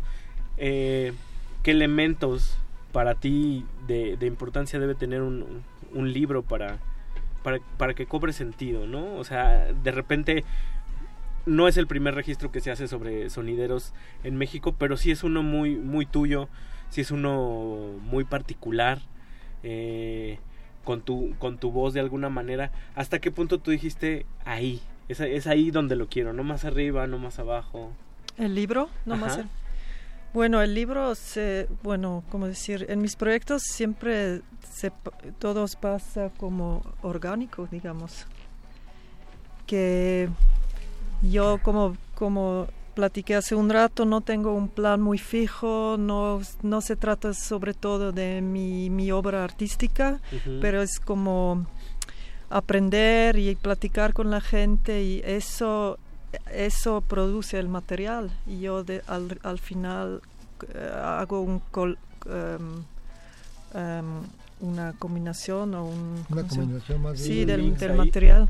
Entonces es em, yo soy como visitante en todo eso em, con em, ojos suaves pero también muy precisos. Entonces registro lo que veo y tengo buen contacto con la gente y eso hace el material y no no una idea exacta como tendría que ser mi obra. Claro, y además el ahora ahora que haces el, el acento sobre el sobre el título, a mí me llama mucho la atención porque ojos suaves para mí me puede so- sonar como esta esta mirada no no invasiva, pasiva sí. que es que está ahí expectante, pero también a, a una mirada amiga y, y afable como como podría ser la, de- la del maestro maestro Morelos. ¿Cómo tenías otros otros nombres en la en la lista? ¿Cómo cómo llegaste a ojos suaves?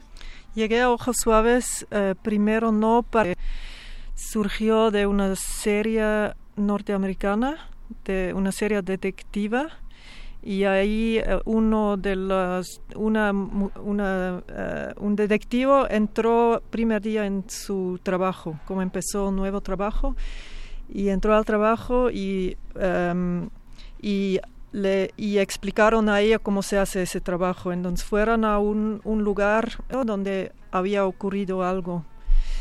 Y s- es- estuvieron ahí y es como un patio y el, el, em, el otro dice, si, si llegas a un lugar y al- algo había ocurrido y tien- tienes que em, tienes que saber lo que pasó, am, tienes que mirar con ojos suaves, porque si miras con ojos duros vas a ver solamente lo que ya sabes. lo de lo que está por encima, ¿no? Sí. Hay que hay que ver más más a profundidad. Y hay que, eh, y hay que, sí, más profundo, pero también eh, incluir cosas que todavía no están en tu mente. Ya. Ok.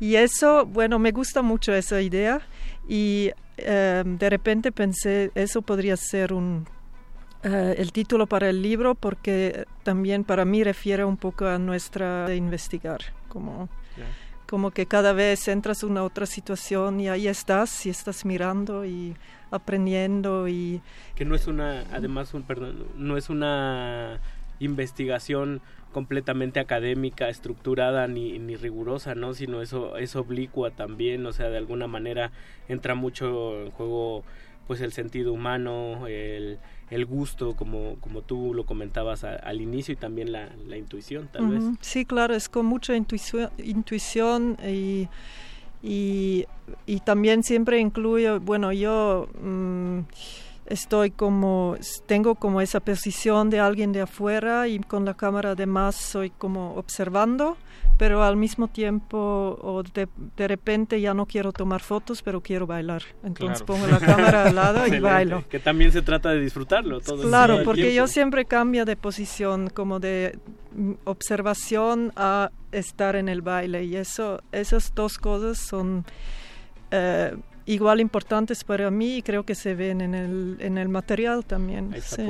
Sí, Mm. sobre todo a mí me gusta mucho eso, que es como acompañar la historia y, y como lo que pasa a veces mucho en los documentales es de imponer cierta distancia, ¿no? Eh, con lo que estás documentando.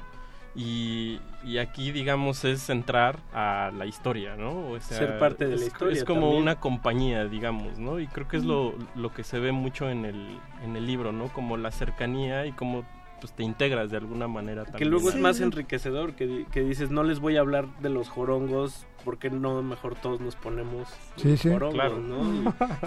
¿Por qué no todos bailamos? Bailamos con jorongo, una rolita para bailar, otro Pues- cortecito. pues Además vamos- ya llegó el maestro Carlos, saluda Carlos por acá. Buenas noches, la Pues No, vámonos. Esos taxis que cancelan, chale, qué mala onda. No, y además la, la- el DF no está para taxis. El DF nunca. no está para taxis en Nunca, diciembre. ya. Entonces, pues vamos con algo que yo, según medio caché de Monterrey, a ver si les gusta. Entonces, a, A ver, si, a ver si le atinamos. A ver si le atinamos. Está escuchando Glaciares, no se despeguen, bailenle. Vámonos.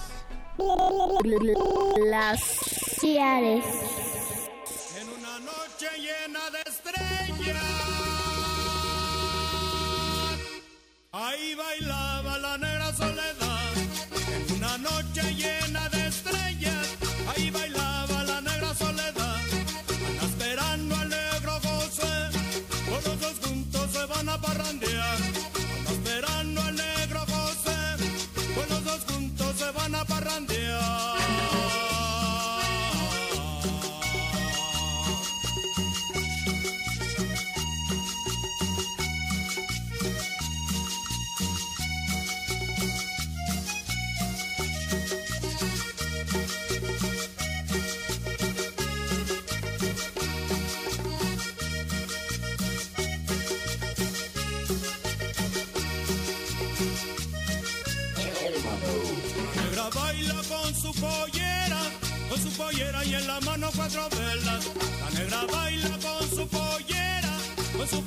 en la mano cuatro velas.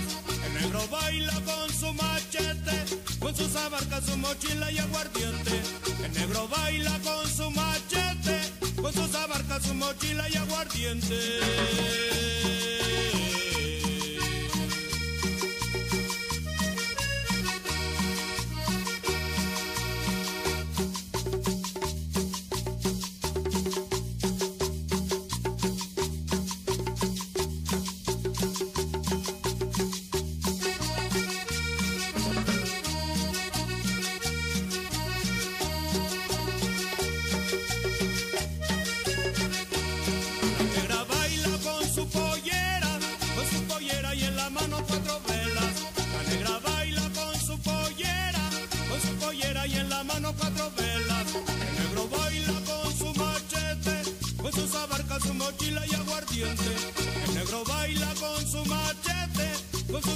Sus abarcas,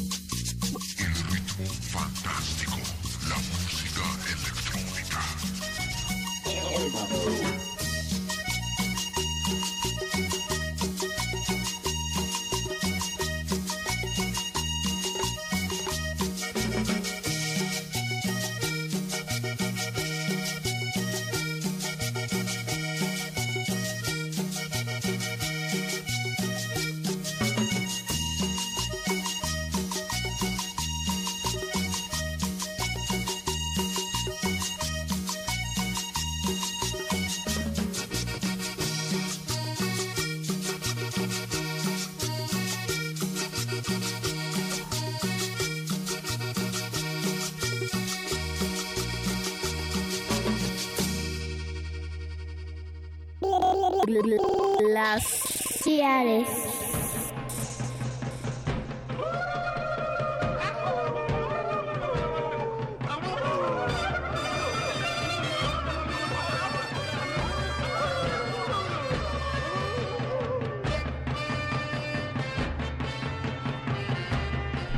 Y estamos de vuelta aquí echando el cotorreo con Miriam, con el maestro Morelos, con nuestro querido Invitado especial. Invitado especial, el, el invitado Guinea. de, del Veracruz. de- dijo de, que era de... de Guinea, que es el, el donde surgió la cumbia. Veracruz, sí. Sí, Guinea. como el origen de la cumbia. Es Sí, que de la Rosa Negra viene toda la cumbia. Sí, ahí. Son Montuno, viene todo allá. Entonces, lo, lo, lo chabrochito viene de África también. Y con Carlos Icaza, que ya se nos incorporó por acá. Eh, Carlos, eh, hay un hay un hay un papel ahí como como clave también tuyo dentro de, de este de esta historia y, de este libro que de alguna manera vincula. A mí lo que me llama mucho la atención y sobre todo que que o sea que me genera como como ciertos sentimientos ambivalentes fue como la presentación del, del sábado, ¿no? Es un documento histórico importante, es este un, un archivo pues que mu- mucha gente debería saber que hace sentido con como en un fasti- f- festival como el de como el de Fascinoma y, y habíamos así cinco o seis Cinco siete personas. Y es una historia que pues no es la primera vez no o sea se ha repetido infinidad de casos y cuál es para ti el- la, la importancia o la, o la trascendencia de ir haciendo estos registros pese a, a- al desinterés lo, lo ocupas solo para para tu placer personal o cómo cómo funciona No, ese cuál no, es el pues sentido No, obviamente, no, pues obviamente tiene toda una, una, este, pues un, una interés detrás en que, pues las eh, sucedan otro tipo de experiencias eh, con, con lo que sucede actualmente con la música, ¿no? Que vemos que, pues sí, el panorama no es muy alentador en general, ¿no? Y bueno, pues para el caso de los sonidos, pues sí es también una historia muy compleja que necesita mucho tiempo. Miriam también ha sido muchos viajes, muchos años y aún así sigue siendo una cosa muy compleja, muy con muchas telarañas, muy pantanosa, muy desinformada también, ¿no? Y como que sentíamos que pues había que dar que la versión que estaban dando los sonideros tampoco era una versión convincente, ¿no? Fidedigna ahí, ¿no? Entonces, este para mí este el verdadero sí pues el, el verdadero personaje detrás de de eso es las gentes que como Morelos fueron los que se aventuraron a traer esos discos porque si no hubieran si no hubieran traído ellos esos discos estaríamos escuchando lo mismo que sacaba aquí Pirles o que sacaba Emi Capitol o que sacaba RCA Víctor o sea el hecho de que hubiera habido ese espíritu aventurero imaginemos lo que era viajar a Centro y Sudamérica en los años 60 70 80, ¿no? En Colombia, métete, vete a Medellín en los años Sí, 80. en- con bombazos en la Sí, no, sí, ahí, ahí me tocó, ¿eh? Ahí me Sí, tocó, te ¿eh? tocó. Me tocó los bombazos, ¿eh? Con los carros, ¿eh? Uf. Toque de queda a todas horas, ¿eh? ¿Cuál, ¿Cuál fue de, de los viajes, Morelos, cuál fue de los viajes que hiciste que mejores recuerdos te trae en cuanto a los descubrimientos de, de discos que dijiste? Esa, es, de, de esa vez me traje unos discos que, que aún pongo, que atesoro mucho. No, pues hay muchas, hay Sí, muchas pues, anécdotas, no, no, no hay muchas, ¿no? Eh, incluso, ¿Cuántas horas fíjate, en el, en el programa? 92 eh, yo hice una programación en Medellín de la cumbia vieja, todo, todos los temas viejos, ¿no? Que todo el mundo andaban buscando, ¿no? Entonces, de ahí ya sacamos ya el CD, ¿no? Entonces de ya comienza todo la, el ego, no, es que cómo puede ser que haya sacado todo eso. Pues todo el mundo lo andaba buscando los temas esos. Yo llegué Yo a armar, tenía, a armar las cintas y el que aprovechó ahí fue el sonorámico porque el que el de Medellín mató a un pájaro, mató dos pájaros con una sola piedra porque a nosotros nos vende los CDs y al sonorámico le vende el- Las cintas. las cintas, ¿me entiendes? Y yo fui el que armé todo eso, ¿me entiendes? Yo fui el que armé dos compactos, llegó la fiesta y le llegó el dos, llegó la fiesta una, la una y llegó el dos. Yo armo todo eso y llega y se lo vende a aquel y a nosotros nos vende los CDs y a él le vende la cinta. pues hay una historia muy muy este enredada con todo esto no y, cual- y, pues los sonidos pues tienen los sonideros los dueños de los sonidos este son negocios familiares también no donde pues es un negocio que funciona y hay que seguirlo te guste o no la música no Y por eso ha decaído tanto la música no en los sonidos porque tal vez las, la- las generaciones que llevan ahora el negocio pues no tienen ese amor ni esa pasión por la música que fue lo que ini- inició, norm- lo que comenzó cada sonido, ¿no? Digamos También que hay que res- rescatar aquí que cuando todo, cuando empezaron a construirse los primeros sonidos, empezaron a salir los primeros sonidos, la gente que estaba detrás principalmente era gente que eran radiotécnicos o gente que tenían formación pues, de esas por correo, ¿no? Este Con- cursos por correspondencia. Estaba la telesecundaria, ¿no? También Ajá, la onda sí. técnica. Entonces había mucho ese tipo de conocimiento, estaba muy en boga y construía sus propios radio, construía sus propias bocinas, ¿no? Y sus amplificadores. Entonces mucha de la gente de los sonidos entró por esa vía, por vía primero de, de los cursos por correspondencia de radiotécnica. No fue una- un asunto como en otros países que es meramente o abiertamente cultural, de leer, de ir a comprar discos y escucharlos y agarrar ese aprecio o estar despierto ante el, ante el valor histórico que tiene en su momento, ¿no? Como lo podría hacer a- Ujú. a- en, al- en algunos casos ahora. Claro, aquí, bueno, aquí lo que pasó con la cumbia fue algo muy muy interesante en el Peñón. Bueno, More- Morelos nos puede contar más sobre el Peñón, pero especialmente se caracterizaban por escuchar música que no se escuchaba en otros lugares, ¿no? Un tipo específico de cumbias, un tipo específico de ritmo, un tipo específico de, de- casi de cadencia, que es la- las famosas cumbias peñoneras, ¿no? Que son temas que han sonado ahí desde los años es- 50, ¿no? 62, 62. Principios de los años 60 y que y que en otros lugares no tenían. O sea, lo interesante del libro también es que muestra un poco como las peculiaridades musicales de cada lugar. No, Puebla es completamente diferente, Sí, San Luis es completamente Monterrey diferente, también. Monterrey es otra historia, ¿no?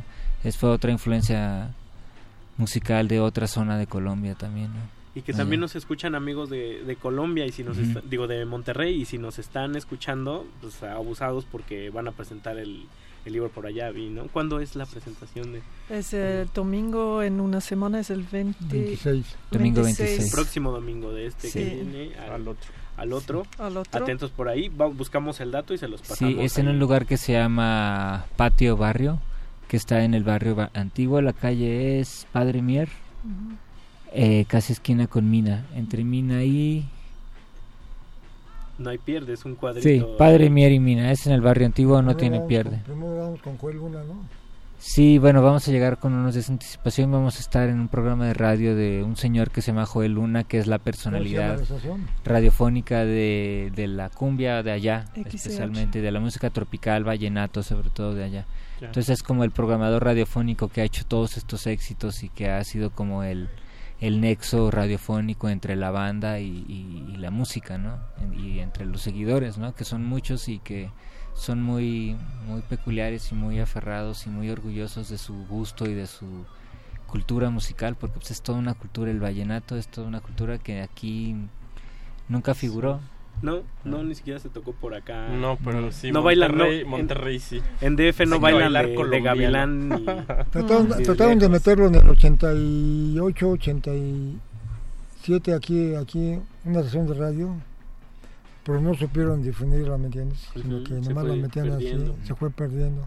Pero sí hubieran dado aquí el vallenato. No sabían engancharlo, Sí, Morelos. sí, más bien, sí, sí, no, sí. Sí. Estuvo esta estación y no, mejor lo, lo fueron quitando, quitando. Pues vámonos con otro temazo, Pues ¿no? vámonos con otro tema, Y algo regresamos que- a, la, a la recta final.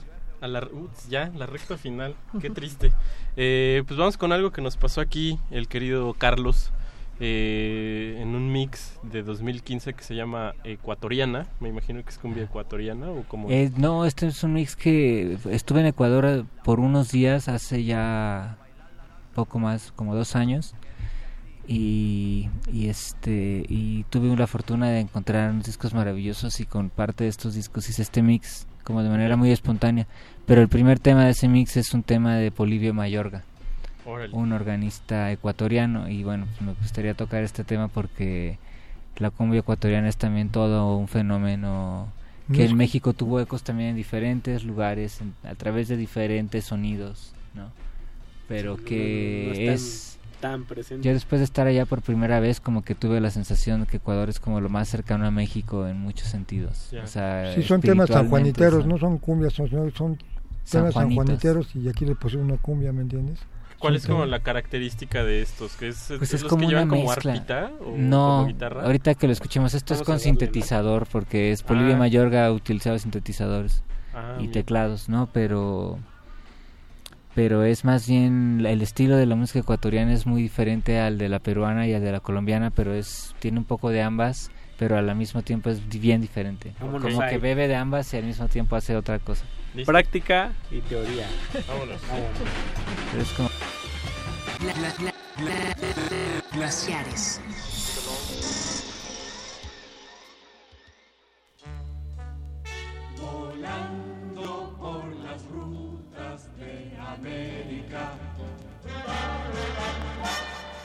Ecuatoriana. Cordialmente a sus órdenes.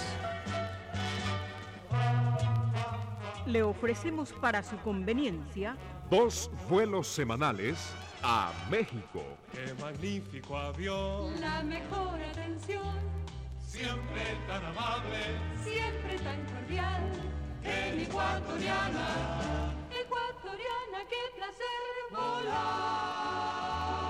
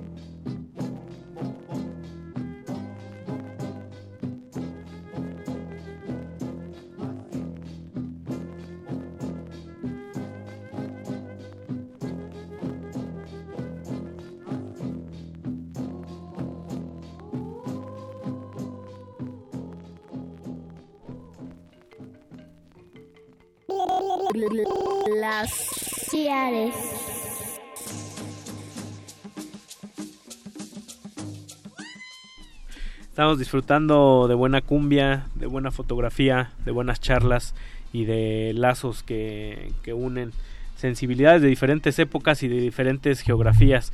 Carlos Icaza, eh, otra vez tu apellido se, me- se me fue, Miriam, Miriam. Miriam. Birz y el, y el maestro Mo- Morelos. Aquí platicándonos sobre el- este maravilloso registro y que no sea un registro al estilo de la CEP que es ojos suaves, me gusta que sea un registro dislocado, que yo lo pueda leer de cabeza, que yo lo pueda consultar este cada que se me da que se me da la, la gana que veo a una persona, un personaje y me imagine muchas cosas y, y muchos sonidos. Que sientas empatía para pronto. Claro, porque pues- eso es lo bonito de, de los archivos que, Claro. que de, de verdad se meten a embarrarse de lo que van a, a, a ensuciarse de lo que van a investigar, digamos, ¿no?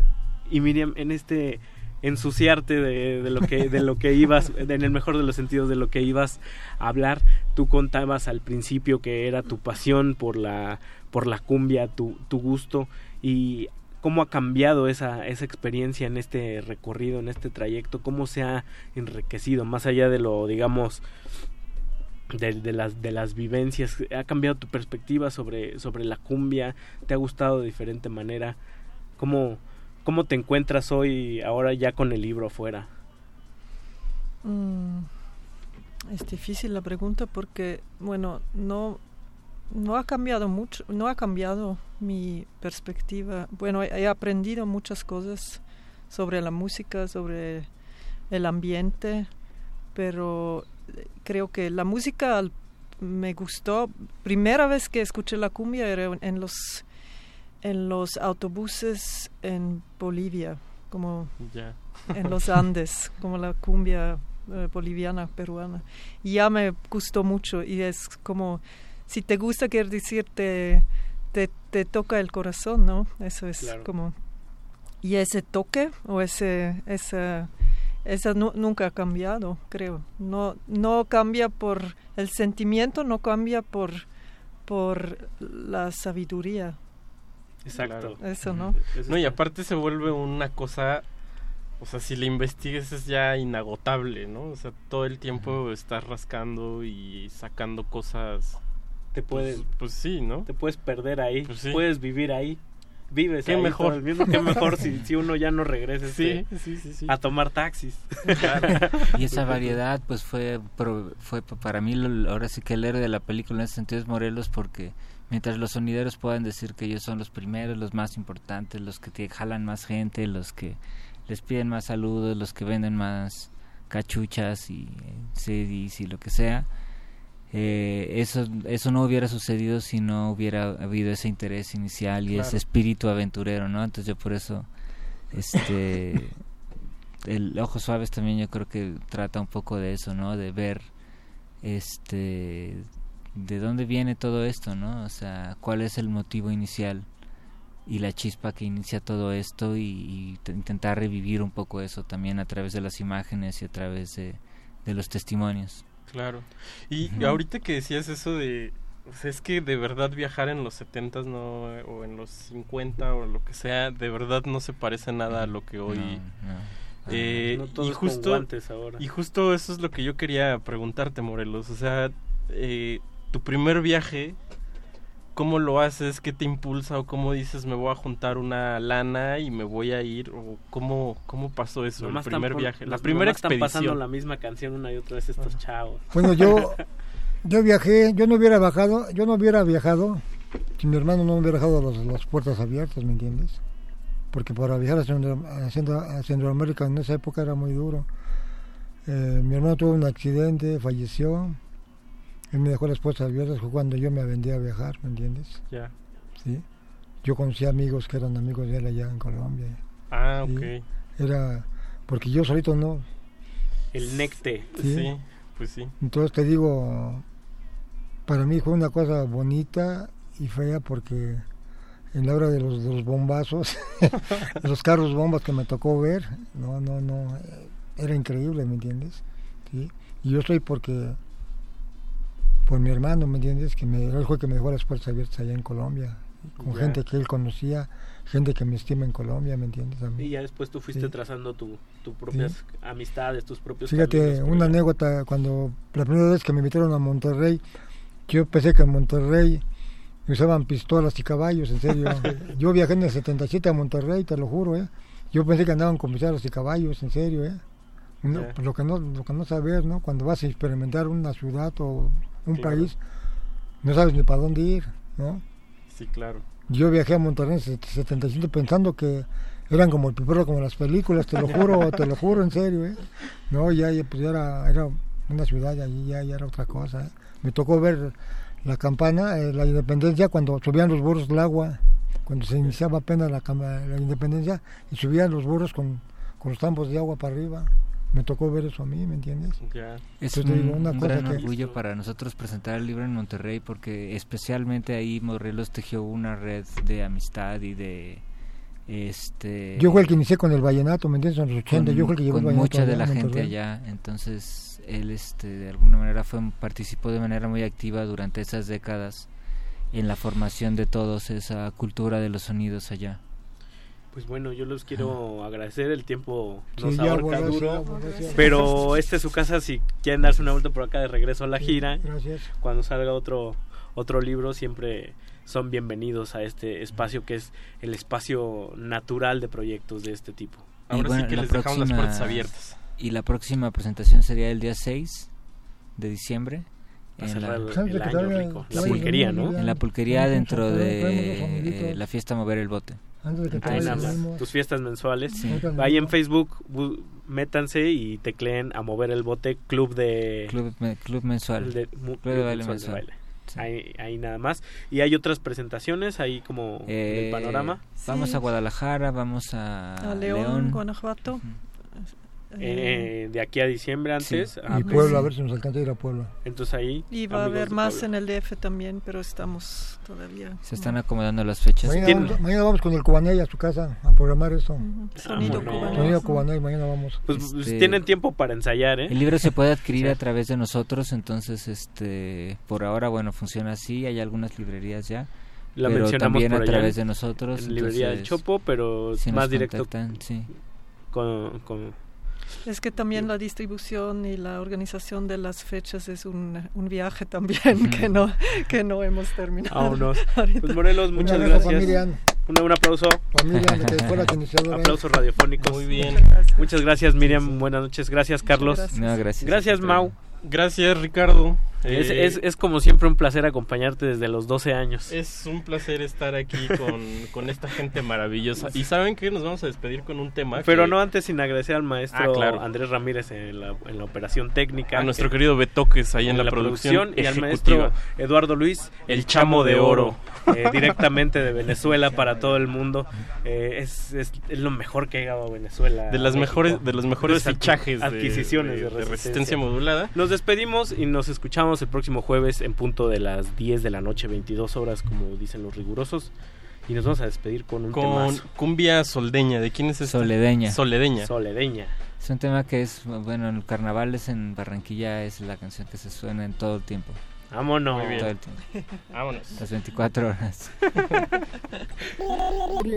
Glaciares. La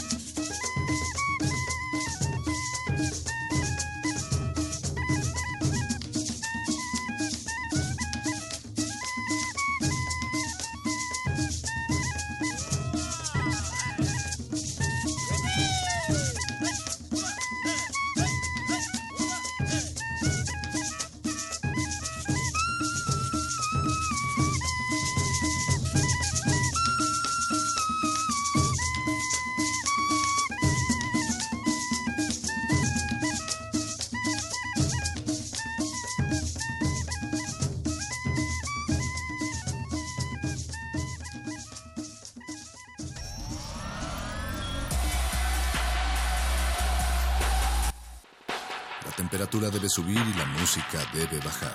Seguiremos aquí cuando regreses. Glaciares.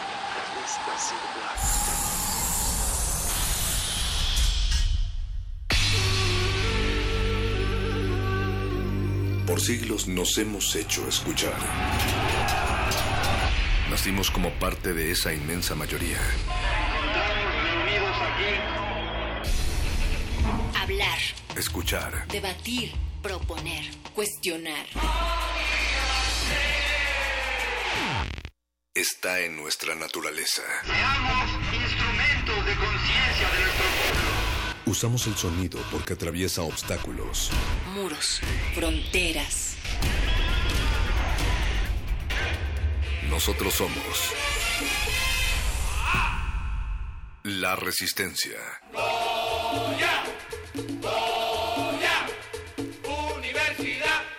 Resistencia modulada.